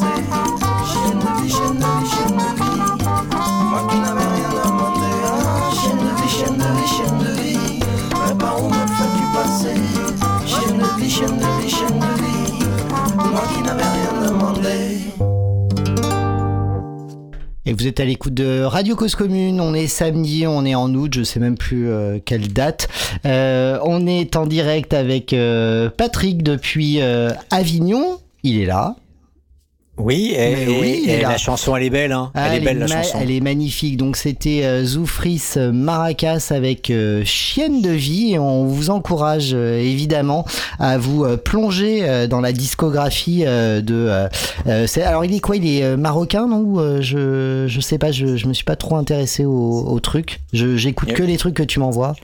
Euh, J'en sais rien. Je pense qu'il parle créole. Je pense que c'est un mec qui a dû vivre. Ah, Peut-être que c'est un. Ah ouais. Je pense que c'est un enfant de métro qui a été créolisé et qui est né en fait là-bas parce qu'il parle le créole. Écoute, on compte euh, sur euh, les auditeurs et auditrices du euh, chat pour faire leurs propres recherches, comme adorent le dire les conspirationnistes, qui nous font plus de mal que de bien dans notre envie de décrypter, de comprendre euh, euh, fonctionne le monde et euh, comment euh, surtout il convient de de le combattre, en tout cas celui, ce monde qui se construit là sous nos yeux et qui ne devrait que susciter chez les unes et les autres qui le subissent de la révolte ou en tout cas un sentiment de, de révolte et évidemment des, des postures et, des actions qui sont ou seraient susceptibles de euh,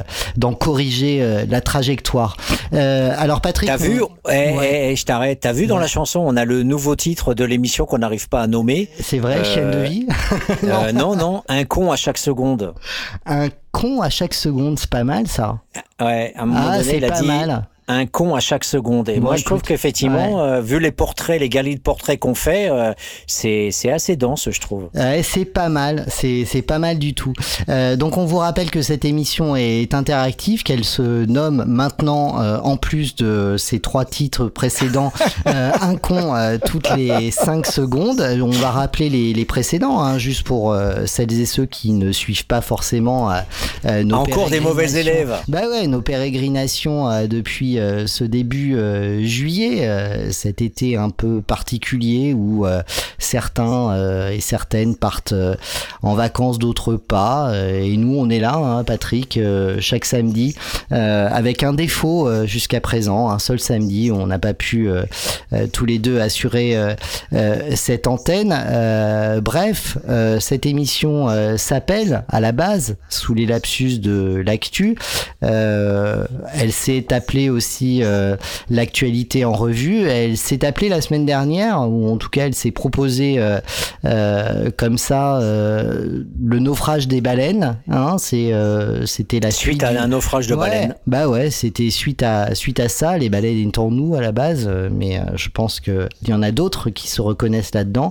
Et un con toutes les 5 secondes, donc c'est le quatrième titre qu'on vous propose. Cette émission est interactive. Vous pouvez évidemment euh, nous rejoindre à l'antenne 09 72 51 55 euh, 46. Ah, je viens pouvez- d'avoir les chiffres. Je Ouais, viens d'avoir ouais, les chiffres. Ouais, On l'audience, a- l'audience, tu veux dire? Ouais. 450 000 qui sont plutôt pour les naufrages de la baleine Ouais. et 824 000 qui sont pour un con à chaque seconde pour le moment. Ok, ok, un con à chaque seconde donc euh, semble tenir la corde euh, pour euh, euh, la nomination euh, euh, définitive euh, de cette émission euh, jusqu'à la prochaine fois où on aura une bonne idée en fait. Voilà, et je pense que une, une façon de, de, poursuivre un con à chaque seconde, euh, Ouais. bah, c'est après euh, tous ceux sur lesquels on a essayé ouais. de dégainer un petit peu. Je pense que ça serait pas mal de passer la bande-annonce de Jonathan Randall, euh, ce juif new-yorkais qui a des choses à nous dire. Qu'est-ce que t'en penses? Eh ben, je pense que c'est une excellente transition. On l'écoute tout de suite, ce juif new-yorkais. I'm Jewish, and I care about Palestinian human rights, which apparently makes me a self hating Jew. Somehow, that's what they label you when you are against a whole group of people having their fundamental rights violated. As a Jew and a human being, I have a real problem with unlawful murders, forced displacement, the restriction of movement, collective punishment, administrative detention, the theft of land, the destruction of homes and property, the burning of olive trees, the killing of journalists, women, and children, the keeping a whole population living in fear because of who they are Palestinian. For being against all that and more, they try to silence me by dismissing me as just a self hating Jew. I'm proud of my Jewish heritage, just not the actions of Israel. But you know what? If supporting the discrimination, segregation, and oppression of the Palestinian people is what it means to be Jewish these days, then yes, I do hate myself for it. Alors radio euh, cause commune, radio euh, internationale, euh, c'était en anglais, mais Patrick va nous traduire tout ça. Ouais, en fait, euh, je suis particulièrement une, une bille euh, en anglais, mais là, le texte était très clair, hein, Ouais. la traduction était facile, et en fait, euh, Jonathan Randall, que je connais absolument pas, est un mais personne citoyen... connaît, à part ceux qui le suivent sur Instagram, en fait. Ouais, ouais, ouais. Ce type-là est un mec très bien. Euh, merci et bonjour, Jonathan. Euh, voilà, c'est un juif new-yorkais euh, qui a tout simplement un cerveau et un cœur. Et, et son cerveau parle et, et il parle avec son cœur. Et il dit effectivement, l'État israélien aujourd'hui est fasciste. Alors nous, on peut pas nous accuser d'être antisémites parce que euh, on passe notre temps à parler de la France-Afrique et de tout euh, la dérive fasciste, avec notamment Monsieur Lordon dans le monde diplomatique Dont que on l'on aurait dû peut-être réussir à parler euh, depuis six mois, on va peut-être enfin en parler. On y arrivera. Je suis sûr qu'on y arrivera Ouais, à ouais, parler de, D'ici la fin de l'été, je pense. De Lordon, Ouais. euh, qui nous parle très gravement dans le monde diplo quand même. Attention, hein, le monde diplo c'est pas n'importe quoi. Et donc on a effectivement un texte de Lordon euh, de, du laboratoire euh, d'ailleurs où je travaille, euh, qui euh, nous parle effectivement de la fascisation de l'État français. Donc on n'a pas de leçon à recevoir. Et, euh, par contre, on en a à donner, notamment de ces mannequins de pacotille que sont Fink- Finkelkraut et Bernard-Henri Lévy, et qui ferait bien de prendre de la graine de ce Jonathan Randall, qui nous dit quoi? Il nous dit des choses que tout le monde euh, pourrait dire. À commencer, euh, alors pas par la gauche israélienne, parce que je sais qu'il y a beaucoup de militants en Israël aussi qui luttent contre le fascisme colonialiste de Netanyahou et de tous ces fanatiques d'extrême droite, euh, de colonisateurs euh, à bandelettes là, qui, qui sont en train d'exterminer les Palestiniens. Et il nous dit quoi? Et il nous parle justement du génocide, du génocide des Palestiniens. Il dit quoi? Il dit je lutte pour le- les droits des Palestiniens, euh, ce qui apparemment fait de moi un juif dans l'autodétestation quelque part. Euh, c'est comme ça qu'on vous étiquette quand vous êtes pour un groupe entier de gens qui ont leurs droits fondamentaux violés. En tant que juif et être humain, j'ai un réel problème avec tous ces meurtres non euh, jugés. Les déplacements forcés et meurtriers, la restriction à la liberté de circulation, les punitions collectives, la détention administrative, le vol de leurs terres et la destruction de leurs maisons et de leurs propriétés, l'incendie de leurs oliviers, le meurtre de journalistes, de femmes et d'enfants, le maintien de toute une population dans la peur uniquement à cause de ce qu'ils sont, des Palestiniens. Pour être contre ça, et plus encore, ils essayent de me mettre au silence en me rejetant juste comme un juif se détestant lui-même. Je suis fier de mon, héritage juif, mais pas des actions de l'État israélien. Voilà. Et si vous, vous trouvez normal de supporter les discriminations, la ségrégation et l'oppression, qu'est-ce que cela signifie d'être juif, israélien aujourd'hui? Quand on fait ça Alors oui, pour cela, je me déteste comme juif. Pour cela, je me déteste comme juif. Voilà, donc ce test de, de Jonathan Randall est absolument parfait parce qu'il résume, allez encore, avec beaucoup d'euphémisme, parce que euh, connaissant quelques militants qui ont été euh, sur, dans les territoires occupés, euh, on a effectivement, et, et, même sur Instagram, on voit euh, des euh, familles juives rentrer dans les maisons et les appartements des Palestiniens, les foutre dehors avec leurs valises, rire, se prendre, se filmer en selfie, en rigolant et euh, en disant voilà, j'ai pris ta maison, dégage. Et, et donc ces gens Oui, sont avec, dans une mort alors, sociale. je, je me permets juste une, parenthèse, euh, Patrick, parce que euh, bon, il s'est euh, il s'est agi que dans, le courant de l'été, il y a eu une nouvelle invasion ou en tout cas colonisation de certaines maisons de Palestiniens sur des territoires occupés. Et ceux-là ont été ont été filmés comme c'est le cas la plupart du temps. Et il y a eu une vidéo assez assez virale justement de d'une de ces euh, exclusions euh, de, euh, de, de colons euh, juifs qui débarquaient dans une maison de, de Palestiniens, vidant, vidant les meubles, etc. Et en fait, il y a eu une suite à cette vidéo où en fait le, le, colonisé concerné, ce Palestinien qui s'est fait virer de, de sa maison de la manière la plus violente qu'on peut, qu'on peut imaginer, sur en plus le prétexte d'une légitimité euh, euh, du colon euh, israélien à, à prendre possession de, de sa maison, ce, ce, ce colon, ce colonisé palestinien s'est retrouvé en plus condamné à payer des frais d'installation à ce colon israélien. Et condamné Ouais. par un tribunal à payer des frais d'installation à ce colon israélien. Voilà, donc que dit Bernard-Henri Lévy, que dit euh, Finkelkraut qui monopolise France Culture euh, sans rien dire depuis des dizaines d'années. Voilà, que, que, que c'est... Alors, il y a un, un juif, Jean Stern, qui a un blog, qui a un type, effectivement, qui est un des rares en France, Jean Stern, Oui, a, a oui. dénoncé ça. Voilà, c'est un des hein, rares. oui, oui.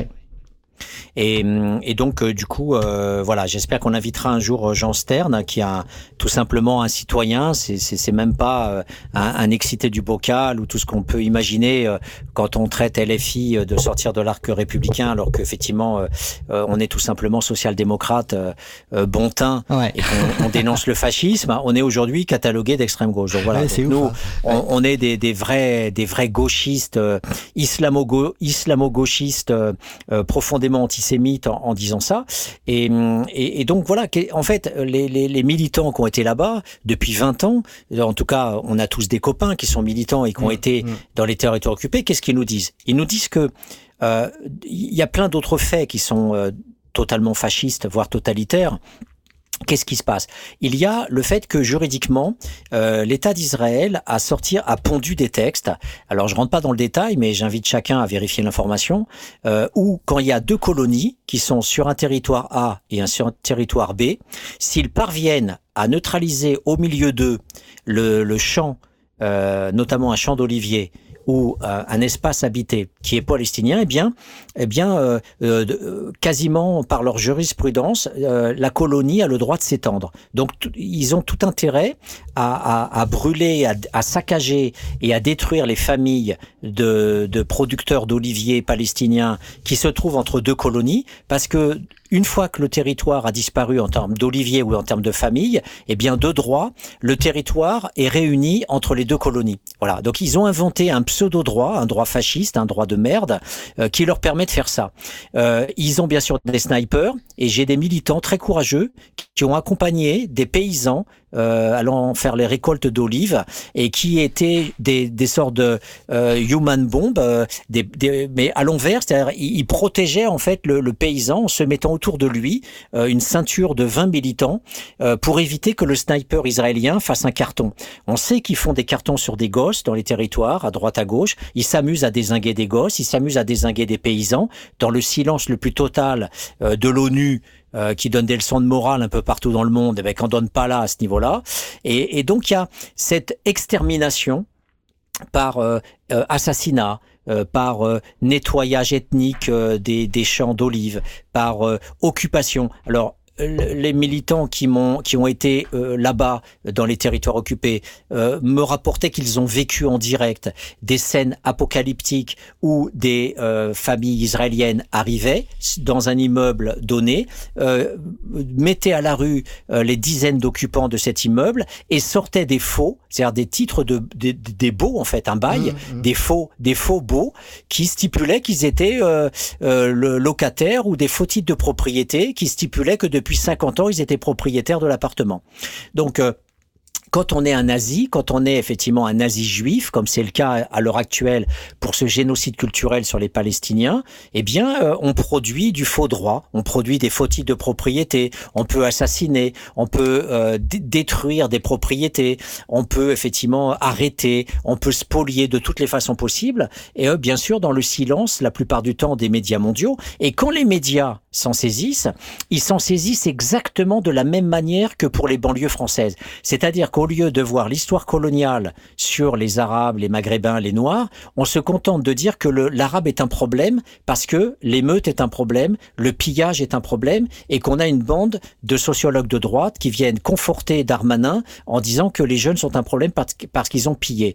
Et que ça serait une équivalence de dire que d'un côté il y a le pillage et de l'autre côté il y a quatre siècles d'oppression coloniale. Ouais. Eh bien c'est la même chose quand on dit dans les actualités qu'un Palestinien s'est fait péter la gueule en Israël en tuant des Israéliens, ce que tout le monde regrette bien sûr, parce que la population israélienne n'est pas responsable de ce que fait le gouvernement fasciste israélien.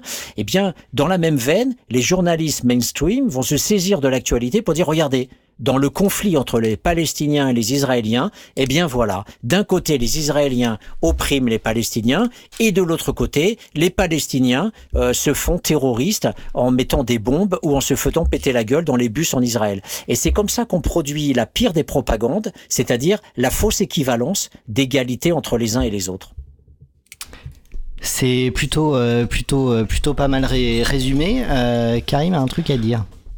Non, non, mais on, on passe par l'Afrique, après on va en Israël. euh, Bah oui, on c'est- est passé un c'est- peu par la bah c'est France. ça, il y a, c'est ça, il y a des c'est- trucs qui vont bien. Et donc, euh, pas t'étais pas là, Karim, mais cette émission a été renommée un. un- C'était quoi C'était un, un quoi Toutes les 5 secondes? Je- Un con. Toutes Un les- con, un con toutes les 5 Un con secondes. Ah ouais, un compte toutes les Ouais. 5 secondes, ouais. Mm. ouais, ouais, c'est- Alors justement, la transition est faite. Est-ce Ah. que tu veux qu'on passe les ogres, les ogres de Barbac, Mais- accordéon pour Ah. les cons? Bah, bien sûr, parce qu'il faut qu'on leur dédie quelque chose à ces gens.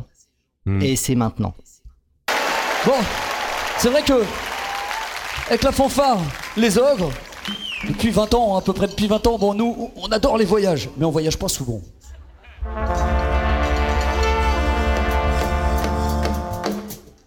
Et on adore les gitans, bien qu'on ne les voit que de temps en temps.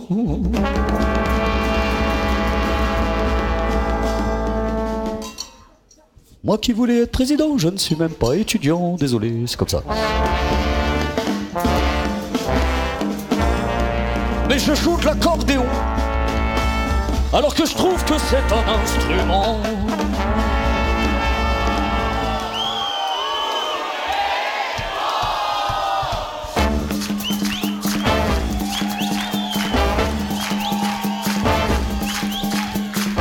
Et je ne suis qu'un prisonnier qu'aurait voulu être un homme libre? Logique. Ah. Ah, aller dans les champs chanter les fruits et les fleurs. Filles faire des jeux d'enfants, ne plus avoir peur. Mais je ne joue que l'accordéon, alors que je trouve que c'est un instrument. Oh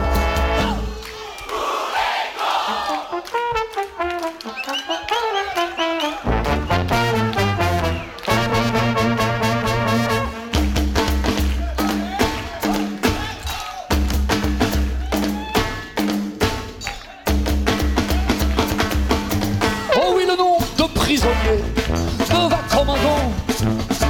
Ah, ah, mais un gant, ça l'est mal brodé, un peu comme celui d'un gitan. Quant à ce que je pense de la tendresse, je me la fous bien au fond des fesses. Et je joue l'accordéon, alors que je trouve que c'est un instrument.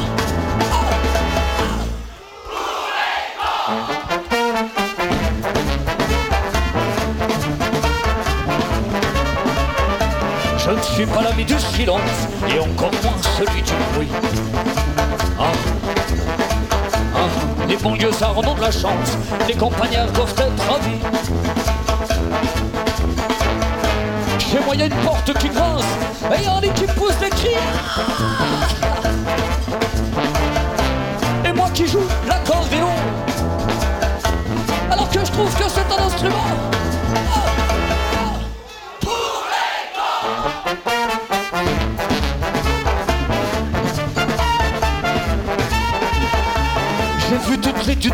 J'ai vu tous les bistrots du End. Oh, ah, ma vie n'en est pas plus heureuse, mon âme n'en est pas plus contente. Un soir, c'est sûr, je l'ai promis, je trahirai tous mes amis. Et je jouerai l'accordéon, alors que je trouve que c'est un instrument oh, oh, pour les cons.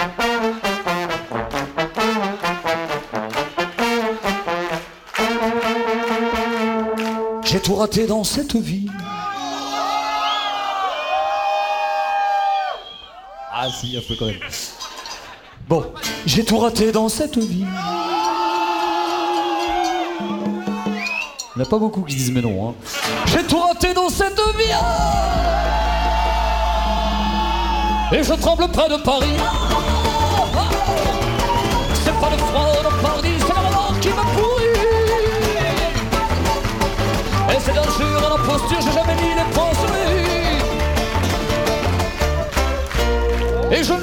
L'accordéon. Alors que je trouve que c'est un instrument Pour les...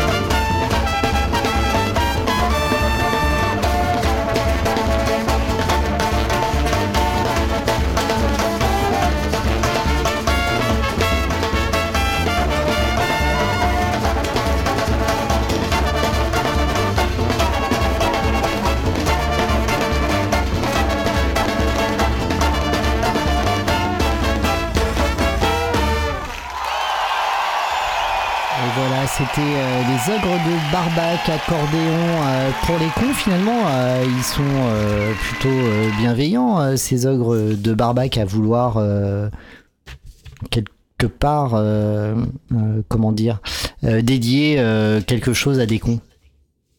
Bah, en, en fait, il y a une ambivalence de l'accordéon quand même dans le pays. Parce que d'un côté, c'est un instrument des gitans et de l'autre côté, c'est l'instrument des beaufs français avec Ouais. Yvette Horner et tout le- la franchouillardise. Ouais, c'est euh. Les baloches. Donc il y a une lutte la de France classement. la, la France de, euh, de- des lacs du Connemara. Ah C'est bien ça, Michel Sardou. C'est Termanet qui, qui l'a défoncé, c'est ça? Ouais, mais alors à moi, ce sujet, Ah. euh, je suis, euh, je suis aussi euh, pour le fait de considérer que c'est une chanson de merde, mais aussi de. Si les ricains n'étaient pas non, là, bah, mais aussi de, de considérer, euh, voilà, que euh, chacun peut avoir des goûts de merde et ça, ça se défend. Oui, c'est sûr. Non, mais vraiment. beaucoup, bien sûr. Mais Ouais. quand t'écoutes certaines de ses chansons, c'est quand même. euh, bon, c'est chaud. Oui, non, mais c'est Michel Sardou. C'est Michel euh. Sardou, on le Ouais, sait. euh, non, mais et réécoute, euh, si les ricains n'étaient pas là, c'est horrible. Oui, oui, mais. Euh, euh, mais euh, Non, je suis pas d'accord avec toi, Karim. Arrête. Je suis pas d'accord. Non, il y a un vrai débat. N'étaient vous voulez pas qu'on là. écoute du Michel On Sardou serait en. Oui, on mettra Michel Sardou. Ah, et, puis, putain. et puis on commente en direct. Ah, ok. Non, mais par contre, Pa- Patrick, toi qui connais beaucoup l'histoire, quand même, t'es un petit peu notre savant de, de la radio. Moi, j'étais au Maroc, là. Donc, euh, Attends, je suis en train Ah. d'avoir un truc dans mon slip. Là, je sais pas ce qui se passe, mais Bah, euh, alors, je sais non, pas faut pas dire ça. Faut pas dire non, ça. mais voilà, ça fait plaisir quand même. Et j'étais au Maroc et, et évidemment j'ai une affinité avec ce pays, euh, comme tu dois le deviner. Euh, alors moi, quand j'étais là-bas, j'ai trouvé un accueil incroyable, chaleureux, des gens bienveillants, hyper cool, hyper euh, conviviaux, etc. Euh, je regardais en parallèle les réseaux sociaux quand j'étais, voilà, dans, dans l'hébergement où j'étais. Tous les trucs qu'on peut trouver sur le racisme ambiant qui est bien euh, présent en ce- en ce moment en France et notamment euh, anti-maghrébin, anti-arabe, etc. Je me dis bon, il y a certains qui devraient quand même un peu voyager et, euh, et, rencontrer et rencontrer d'autres peuples. Enfin voilà. Et en revanche, j'avais une question à te poser, parce que j'ai- pas réussi à obtenir la réponse. La relation qu'ils ont avec la royauté, notamment avec Hassan II à l'époque, euh, aujourd'hui Mohamed VI, euh, elle est comment? Elle est, elle est, euh, il y a une défiance ou pas? J'arrive pas à rentrer, j'ai pas réussi à communiquer là-dessus. Euh, certains euh, louent Hassan II en disant que c'était quelqu'un de d'incroyable, d'érudit, etc. D'autres me disent que c'était, c'était juste un, un criminel, c'était une catastrophe et il a tué des gens, il les a mis dans le désert, il les a enfermés. Enfin, c'était un bordel. Euh, Est-ce que tu as un petit quel- voilà, en, en quelques minutes, euh, bon, euh, tu peux parler un petit peu de, de cette période, euh, enfin voilà, la, la roya- le royaume du Maroc et notamment la relation qu'ils ont avec la monarchie euh, marocaine, quoi. Tout, tout, voilà, j'ai pas réussi à tirer les verres du nez des, des gens qui y habitaient, quoi. Tu sens que c'est encore un sujet un petit peu tabou. Il y en a pas beaucoup qui le critiquent. Et quand on le critique, c'est pas, c'est pas, c'est pas au pays, hein, c'est plus ici. Et, et notamment à scène 2 j'arrive pas à, à, à- voilà, ce dire- personnage tu veux parler de la momie? De, de la Non. momie. non, mais tu dois connaître un petit. Non, mais attends, c'est la, c'est, c'est la momie vivante. Ah, aujourd'hui, ah, Ouais. Mohamed VI, tu parles. Oui, Mohamed VI. oui. Ah ouais. Ah oui, pardon. Alors, moi, certaines musiques, il a été empoisonné.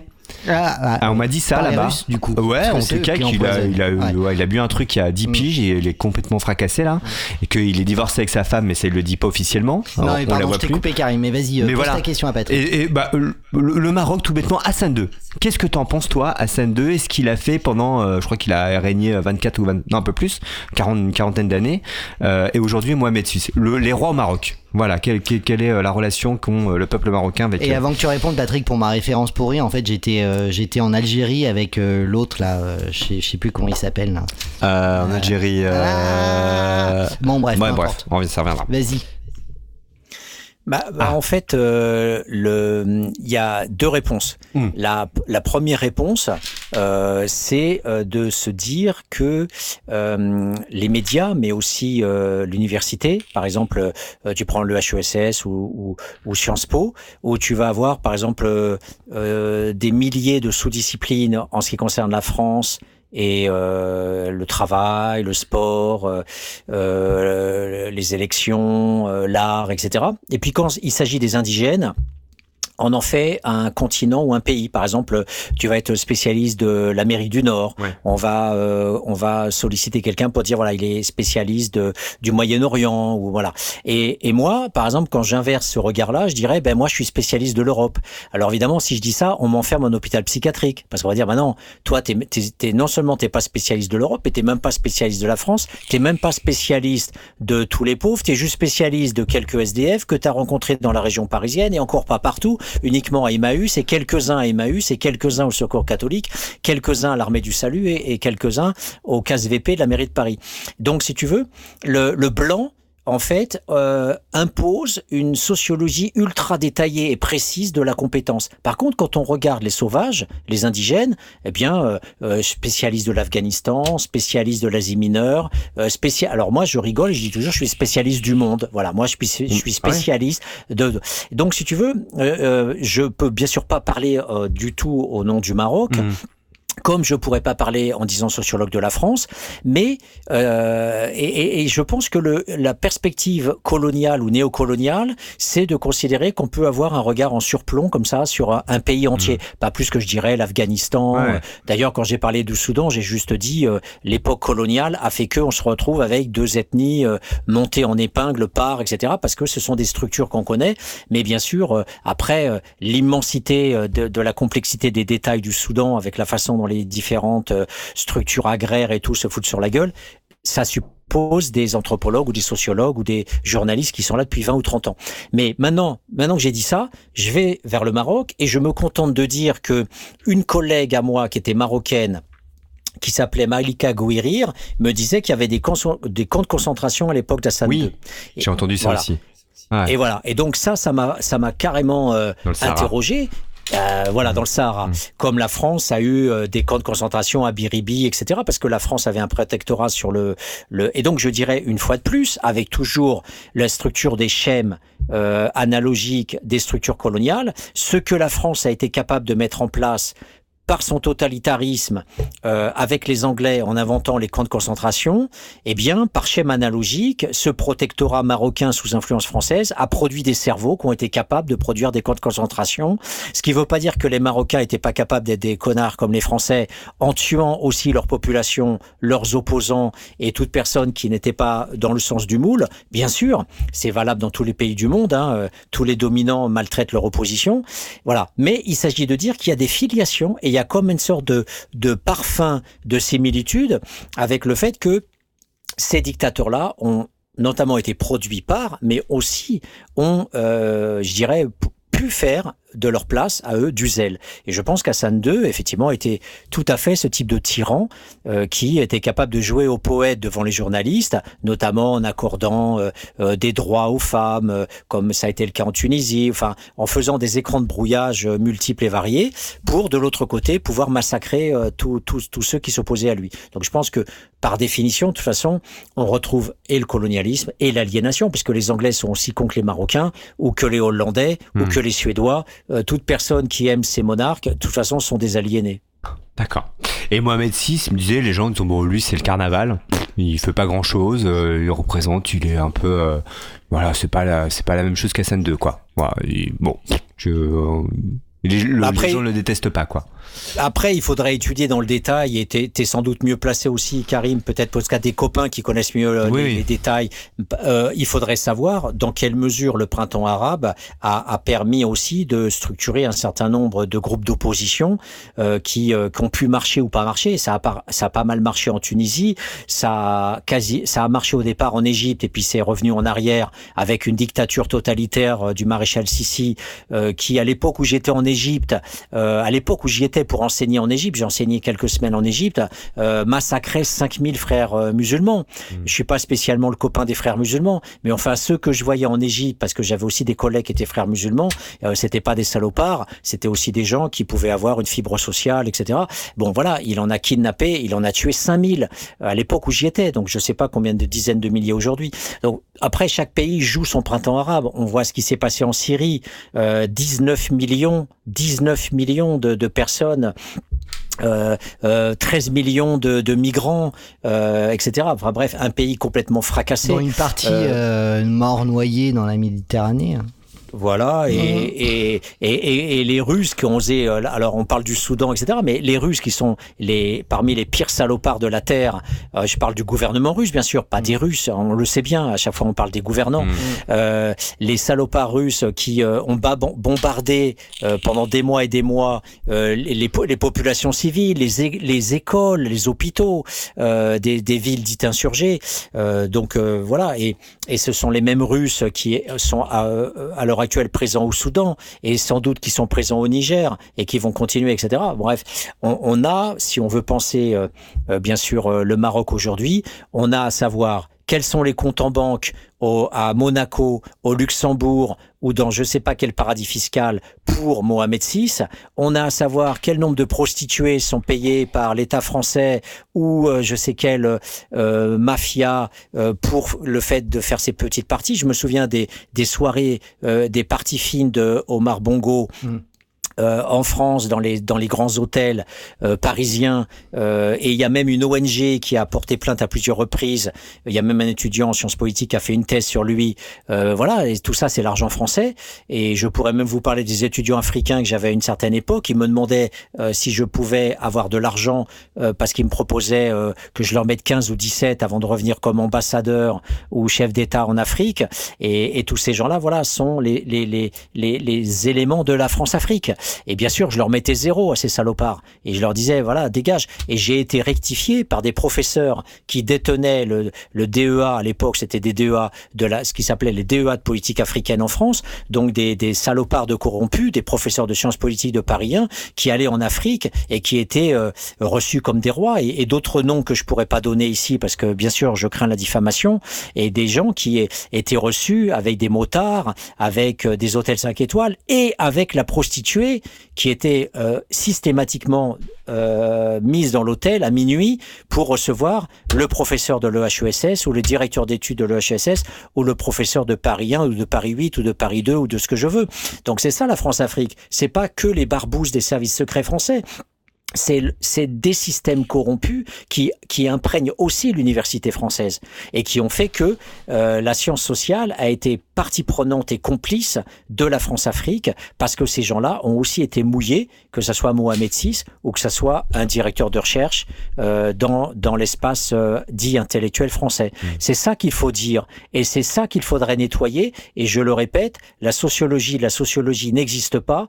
Bourdieu appelait à ce que ça existe. Ça n'existe pas. Parce que si ça existait, eh bien, je pense qu'on fermerait beaucoup d'universités. Et tu parlais de Bouteflika tout à l'heure, euh, Olivier. Oui, voilà. Voilà. Merci. Ouais, je Merci. Et il est Merci, mort, hein. J'étais De- pas allé il est chercher. mort ou Oui, pas, bah- d'ailleurs Bah Oui. si, après, a priori, il est mort. Oui, je crois qu'il est mort. Ouais. Il y a, il y a pas, il y a pas si longtemps Non, pas euh, que ça. Euh, pour reprendre le, le fil, Patrick, euh, de cette émission bien, euh, décousue. Eh bien non, parce que le fil universitaire, eh non, bien, on a fait perdu. le lien On l'a pas perdu. Euh, avec Ah oui, avec cette. Hélène, Ah ouais, ouais. Hélène Carrère, Hélène Carrère en hausse, comme le disait le canard enchaîné. la. Hélène Carrère en hausse. Parce que je ne peux pas m'empêcher de lire ce, ce passage euh, du canard, euh, du palmipède, euh, qui est absolument excellent. Euh, parce que euh, Paris Match, qui est bien sûr un des journaux les plus nuls qui soit sur Terre, euh, bien sûr, a fourché Attends, il y a, une fois JDD, il y a le. JDD maintenant. ouais, tu vois, Ah mince. J'ai oublié le Ils ont fait les JDD. meilleures ventes dimanche dernier. Hein. Ouais. Ils ont cartonné. Hein. Oui, ben c'est normal, Bah, mais c'est l'effet une ouais, nouveauté, une etc. nouveauté. Moi, j'attends la suite. Euh, mais par contre, ce qu'on sait, c'est que euh, c'est que euh, certains euh, vont se lancer dans. Alors, je, je vous dirai les noms tout à l'heure. Je les ai, euh, je les ai ratés. Là, je les ai plus en tête. Euh, se, se lancent dans euh, dans un contre JDD. euh, Ah oui? Ouais, ouais. Ah ouais. Bon. Donc, vas-y, euh, Patrick. Donc, euh, Bah, Hélène Carrère, Carrère d'Ancos est morte. Alors, Hélène, on est triste, Hélène on est Carrère, triste. Non.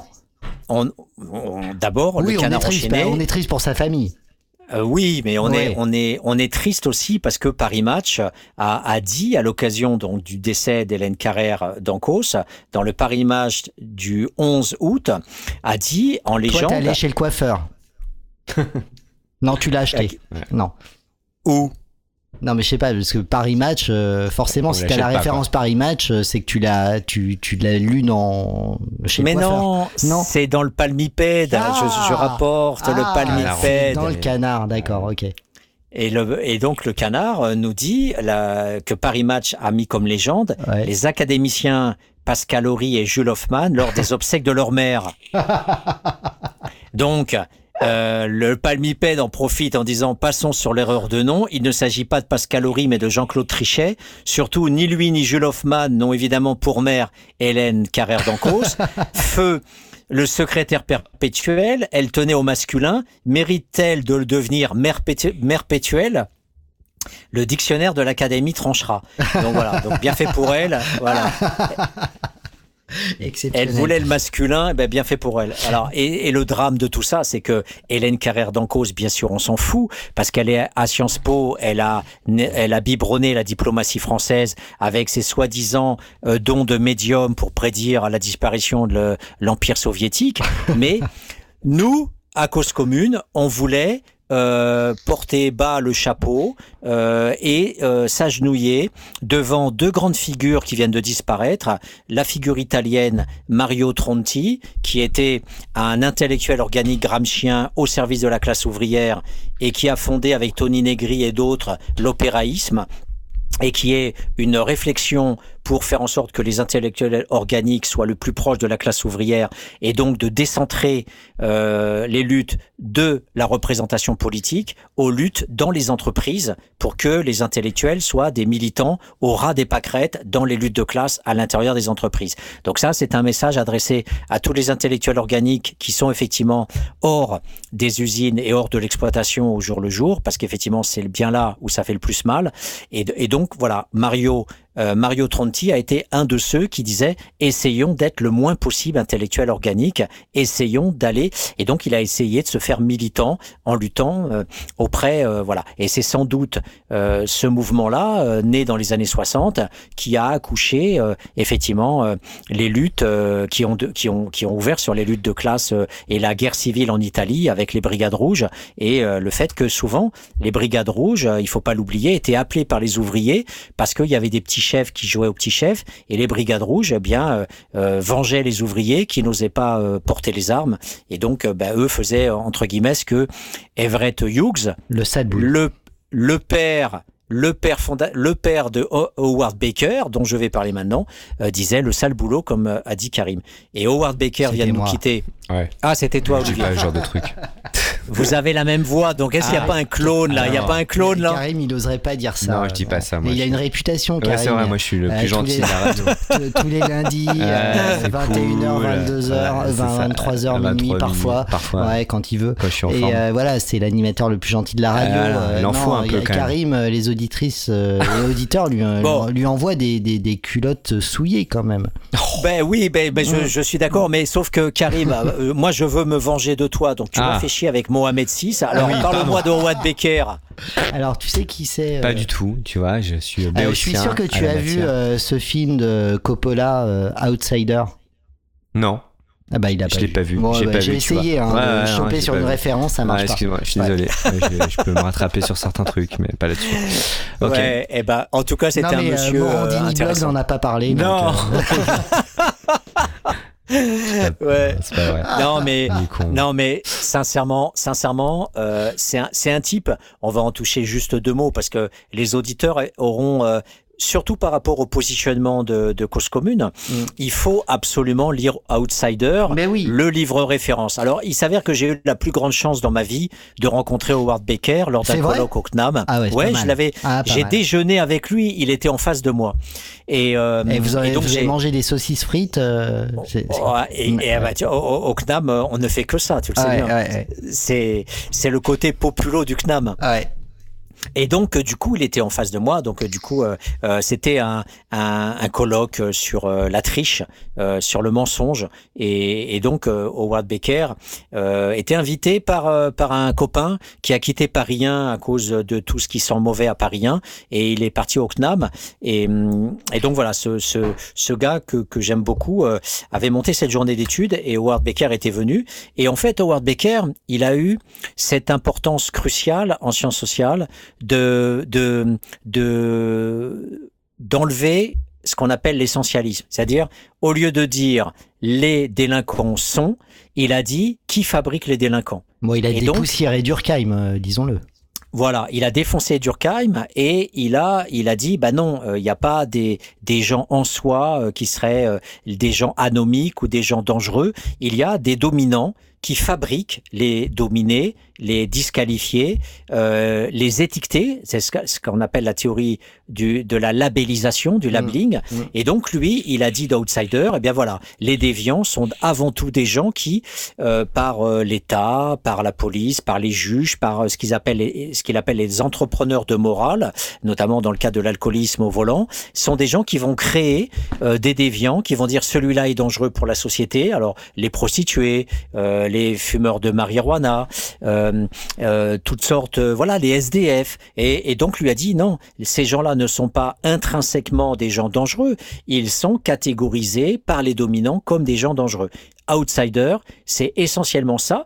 Et dans ces livres-là, il décrit ce qu'il appelle des carrières, c'est-à-dire Mm. no- comment ces gens-là sont petit à petit emprisonnés dans la catégorie qui a fait d'eux ce qu'ils vont devenir à travers le fait que, à force d'avoir des infamies sur le dos, eh bien, les gens deviennent ce qu'ils sont. Et donc, les jeunes de cité dont on passe notre temps à dire qu'ils sont catégorisés comme des barbares, euh, comme des racailles, comme des gens, eh bien, finissent aussi par dire Black is beautiful, comme disait Malcolm X. Eh bien, à un moment donné, vous dites qu'on est des sauvages et des barbares. Eh bien, ok, d'accord, on, On est va des sauvages et des barbares, Ouais, ouais. et on va l'être. Mhm. Voilà. Donc, il faut absolument lire Howard Baker. Ok. Il faut Je vais le lire Outsider. Voilà. Tu peux regarder ce- le bouquin de Coppola, tu peux regarder le film de Ouais, Coppola bah aussi. déjà, ouais, je vais faire les deux. T'inquiète. T'as vu, Michari, ça fait deux mois que je l'ai pas vu, qu'il est en train de me casser la tête, on est encore en mois d'août, quoi. Avec qui fait le charbon avec les black box dans la rue, à mais Opéra, là mais moi, j'ai- j'ai Hein, pas eu Qui a fait du moi. direct pendant 4 heures à me prendre des, gaz dans la gueule. Ok, tu peux un peu le dire à l'antenne, ça, putain Ben, ben, tout le monde le sait. euh, Merde, Karim. putain, euh, quitter euh, à se faire encercler, euh, nasser comme un connard là. Ouais, Hein bah ouais. Bah ouais. Mais- Non mais eh, Karim, Karim, Putain. c'est ton destin. C'est ton Ah destin. bah ouais, C'est ta carrière. C'est Putain, ta c'est ma carrière. carrière, bah ouais. Lui se marrait là derrière sa vitre là, il était t- très bien au chaud hein. Putain. Voilà. Tu vois donc, euh, Bon. donc euh, moi, moi, je pense qu'il y a une lutte de classe à cause commune et que le Oui. sale boulot, il est fait Bah par ouais, Karim. Il faut le moi. dénoncer. Il faut le dire. Non mais je te rappelle le truc, on fait une manif, on marche 4 heures, me fait tu veux pas aller à l'opéra là Vas-y c'est bon, fais un direct. Et, tu vois, on avait déjà marché 30 km et je suis parti pendant 4 heures dans le feu là quand même. Ouais, c'est vrai. Ah, très, belle, très belle antenne, Oui, c'est génial. Mais, mais du coup, avec, euh, avec un recueil de, de paroles qui avait rien à voir avec euh, Du contexte de la manifestation. Vrai. Euh, des, euh, des street medics euh, que tu découvrais. hein. Qui parlait, Ouais. qui, qui- non mais qui se- en plus je Ouais. découvrais, mais qui se lâchait euh, le Bah soir oui, là, parce qu'il et, était vanné en plus. Enfin, une parole qu'on pouvait pas recueillir Oui. dans le cadre de la manif. Absolument. En fait. Ouais. Tu crois qu'il y en aura d'autres cette année? Non, bah oui, cher- ouais. Attends, chers là, en amis, septembre, il y a une grosse. euh, Ah ouais. d'accord. Je, je vous propose qu'on se réconcilie autour Ah. d'une bonne nouvelle. Ah, une bonne nouvelle. enfin. Vas-y, vas-y. Mais Jésus l'a dit, vas-y. Mais- non, mais- non, mais oui, moi- mais- non, attends, mais moi, quand même. Tu sais, moi, Patrick, j'habite à Châteaurouge et tout. À chaque fois que je sors de chez moi, il y a, quel- il y a un mec qui brandit Ah bah oui. un truc là et qui me dit euh, Jésus t'aime et, euh, et, euh, et il a une bonne nouvelle pour toi. Voilà. Et euh, dans, dans le métro aussi, c'est euh, c'est pareil hein, sur euh, sur la ligne 4. Donc euh, généralement, c'est pour vendre euh, la- leur merde de Leur la revue. scientologie là. Mais euh, mais voilà, Jésus a une bonne nouvelle et toi aussi, Patrick. Bah alors, moi, la bonne nouvelle que je voulais donner et que je ne vais pas vous donner parce que la transition a été faite par Olivier, c'était que j'avais envie de vous dire que, effectivement, les soulèvements de la Terre sont épargnés pendant oui, quelques, absolument, quelques mois. absolument. Parce que le Conseil d'État vient de mettre une belle gifle à Darmanin euh, à, à travers tout un ensemble d'arguments, mais comme il est déjà euh, Futur président. H-7 minutes. Mais, j'ai- mais, mais, mais tout à fait, j'ai peur. Je vais Bah pas dire oui, je te n'importe quoi. Darmanin va nous épingler quand il va être président en 2027. Ouais. Donc moi, je dis plus rien sur Darmanin. Non, non, tranquille. Sinon tu auras une fiche Mais- sur toi là, ça va être compliqué. Mais il, Bah il disons maintenant moins... que c'est un connard et puis euh, après on se Ouais, repentit. Ouais, et, et- et donc là, il faut quand même prendre un peu de temps pour reparler de la décision du Conseil d'État. Donc je vous propose qu'une fois de plus, dans la prochaine émission, on n'en parle pas. Voilà, une fois ouais, de plus. ouais, ouais, on n'en parle pas donc on en parlera éventuellement. Voilà. Mais comme tu as parlé des curés, on ne Ouais. pouvait pas ne pas parler De Jésus. hein. des, Pas que- de, des Jésus, de Jésus, parce que euh, il y a un magnifique article dans le Canard enchaîné. Chez les curés, le diable s'habille en TikTok. Ah Je ne oui. sais pas si vous l'avez Eh lu. ben non pas du tout, vas-y. Voilà. Et donc c'est à mourir de rire parce que figurez-vous qu'il y a beaucoup de curés qui sont sur euh, TikTok, Instagram, etc. Et euh, il y a, euh, alors je vais vous citer notamment le père Gaspard Craplet qui est fort de 51 000 TikTok, TikTokers, euh, euh, 51 000 TikTokers. Hein. Ouais, c'est pas mal. Ouais. Et donc, euh, au nom de la sainte tradition, ce bon père condamne l'idée que l'on puisse faire des hosties, je cite, avec du riz ou du couscous. Pourquoi il le condamne du coup? Alors, tu, euh, tu n'es pas as- assez dans l'inspiration christique pour que j'aille plus loin avec ça, mais, mais je continuerai en disant qu'il désapprouve la crémation et qualifie la masturbation de péché. Ah oui, ah oui, Ah oui. oui. D'accord. Voilà. Ok, ok. Mais, mais, mais, il faut savoir, et je suis tout à fait d'accord avec lui, Et ce mec a une audience sur euh, TikTok, c'est c'est assez dingue. Ouais. Oui, mais il, il peut, il dit qu'on peut être catholique et républicain, mais c'est sitôt pour dire, on était quand même très content d'avoir un roi comme Saint Louis. Ah oui. Ah oui, d'accord. Ah ouais. Alors moi je vous recommande de, de regarder le film Spotlight. Ça vous dit quelque chose Oui, qui, ça me euh, dit voilà quelque chose, sur euh, ouais. une histoire vraie sur les 4000 curés euh, aux États-Unis Ah oui, euh, pédophiles euh, et c'était une enquête journalistique et c'est devenu un film et c'était vraiment bien. Voilà. Mais nous, mais, mais nous n'en finissons pas avec les transitions que vous nous donnez, parce que Ah. justement, j'allais finir sur Manon Tropo, Ah. qui parle effectivement de la congrégation des sœurs apostoliques de Saint-Jean, donc dont j'allais parler à l'instant. Je finissais avec ce, ce curé Gaspard Craplet, Mm. Vas-y. qui n'ont dit pour les femmes violées que euh, les femmes violées qui veulent se faire avorter, qu'il dit rendons grâce pour cette vie qui nous est donnée. Ah la vache. Ouais. Voilà. Alors, euh, euh, à propos effectivement donc euh, des, des pédophiles, effectivement, citons le père Marie-Dominique Philippe. euh, qui est un des plus gros pédophiles qui puisse exister en France, euh, parce qu'il a violé des dizaines de nonnes et de filles euh, de laïcs qui sont venus lui confier euh, leurs enfants. Et, euh, et heureusement, il est mort il n'y a pas tellement longtemps, mais que la congrégation existe toujours et que aujourd'hui, nous avons sœur Albertine et et euh, une autre de ses euh, copines euh, qui viennent avec 118 000 TikTokeuses euh, nous parler effectivement de l'évangélisation avec effectivement leur chasuble et compagnie et, et donc se, se pâmer en direct pour dire voilà que bien sûr il faut toujours pas de, de, de masturbation, ouais, de préservatif, etc., de machin, ouais. préservatifs, etc., etc. Ouais. Et que donc c'est c'est une euh, voilà et que ces ces nonnes effectivement sont peut-être passées euh, euh, sous euh, sous les sous les mains euh, de du père Marie-Dominique Le Philippe. fameux, le mais fameux, ouais. mais pour répondre donc au père Gaspard Craplet, euh, pour répondre à un autre curé euh, qui, alors là, je, je- il y en a tellement, Paul Adrien, le frère Paul Adrien, et il y en a plein qui sont qui sont évacués. Mais Ouais, faut dire ce truc. vas-y, tu c'est- dénonces, quoi. Ouais. Mais c'est absolument incroyable de, de, de, de, de voir que euh, sur tout ce qu'on appelle la fascisation depuis des semaines rampante, etc., on a euh, aussi un durcissement du discours catholique à l'heure actuelle euh, dans, dans les réseaux euh, sociaux. Ouais. Alors, en attendant peut-être de parler la semaine prochaine euh, de l'article de Lordon euh, sur la fascisation, on va s'écouter euh, The Smith. On revient juste après. Ça dure euh, 2 minutes euh, 21. Ça s'appelle Panique. Et je pense que c'est un petit peu euh, ce qu'on souhaite à tous celles et ceux euh, qu'on vomit aujourd'hui pour dire au revoir. On se retrouve juste après.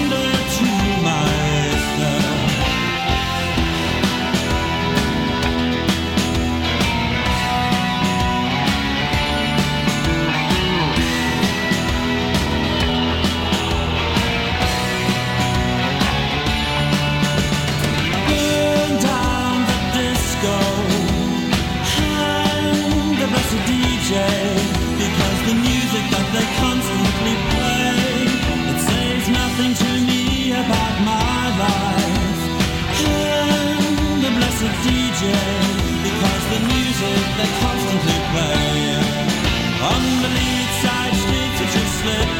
The provincial Et voilà, encore une fois, on est pris par le temps. On se dit au revoir euh, et on se retrouve euh, évidemment, Patrick, la semaine prochaine à partir de 14h sur l'antenne de Cause Commune.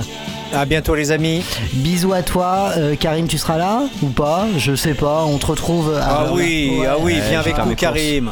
Ah ouais, Ok. non, je serai pas là. Alors, en attendant, les auditeurs et auditrices de Cause Commune retrouveront euh, Panam by Mike avec euh, Johan dans quelques instants sur l'antenne. Vous pouvez rester si vous le souhaitez, mais c'est comme vous voulez, sur Aligre FM. Ciao Ciao, ciao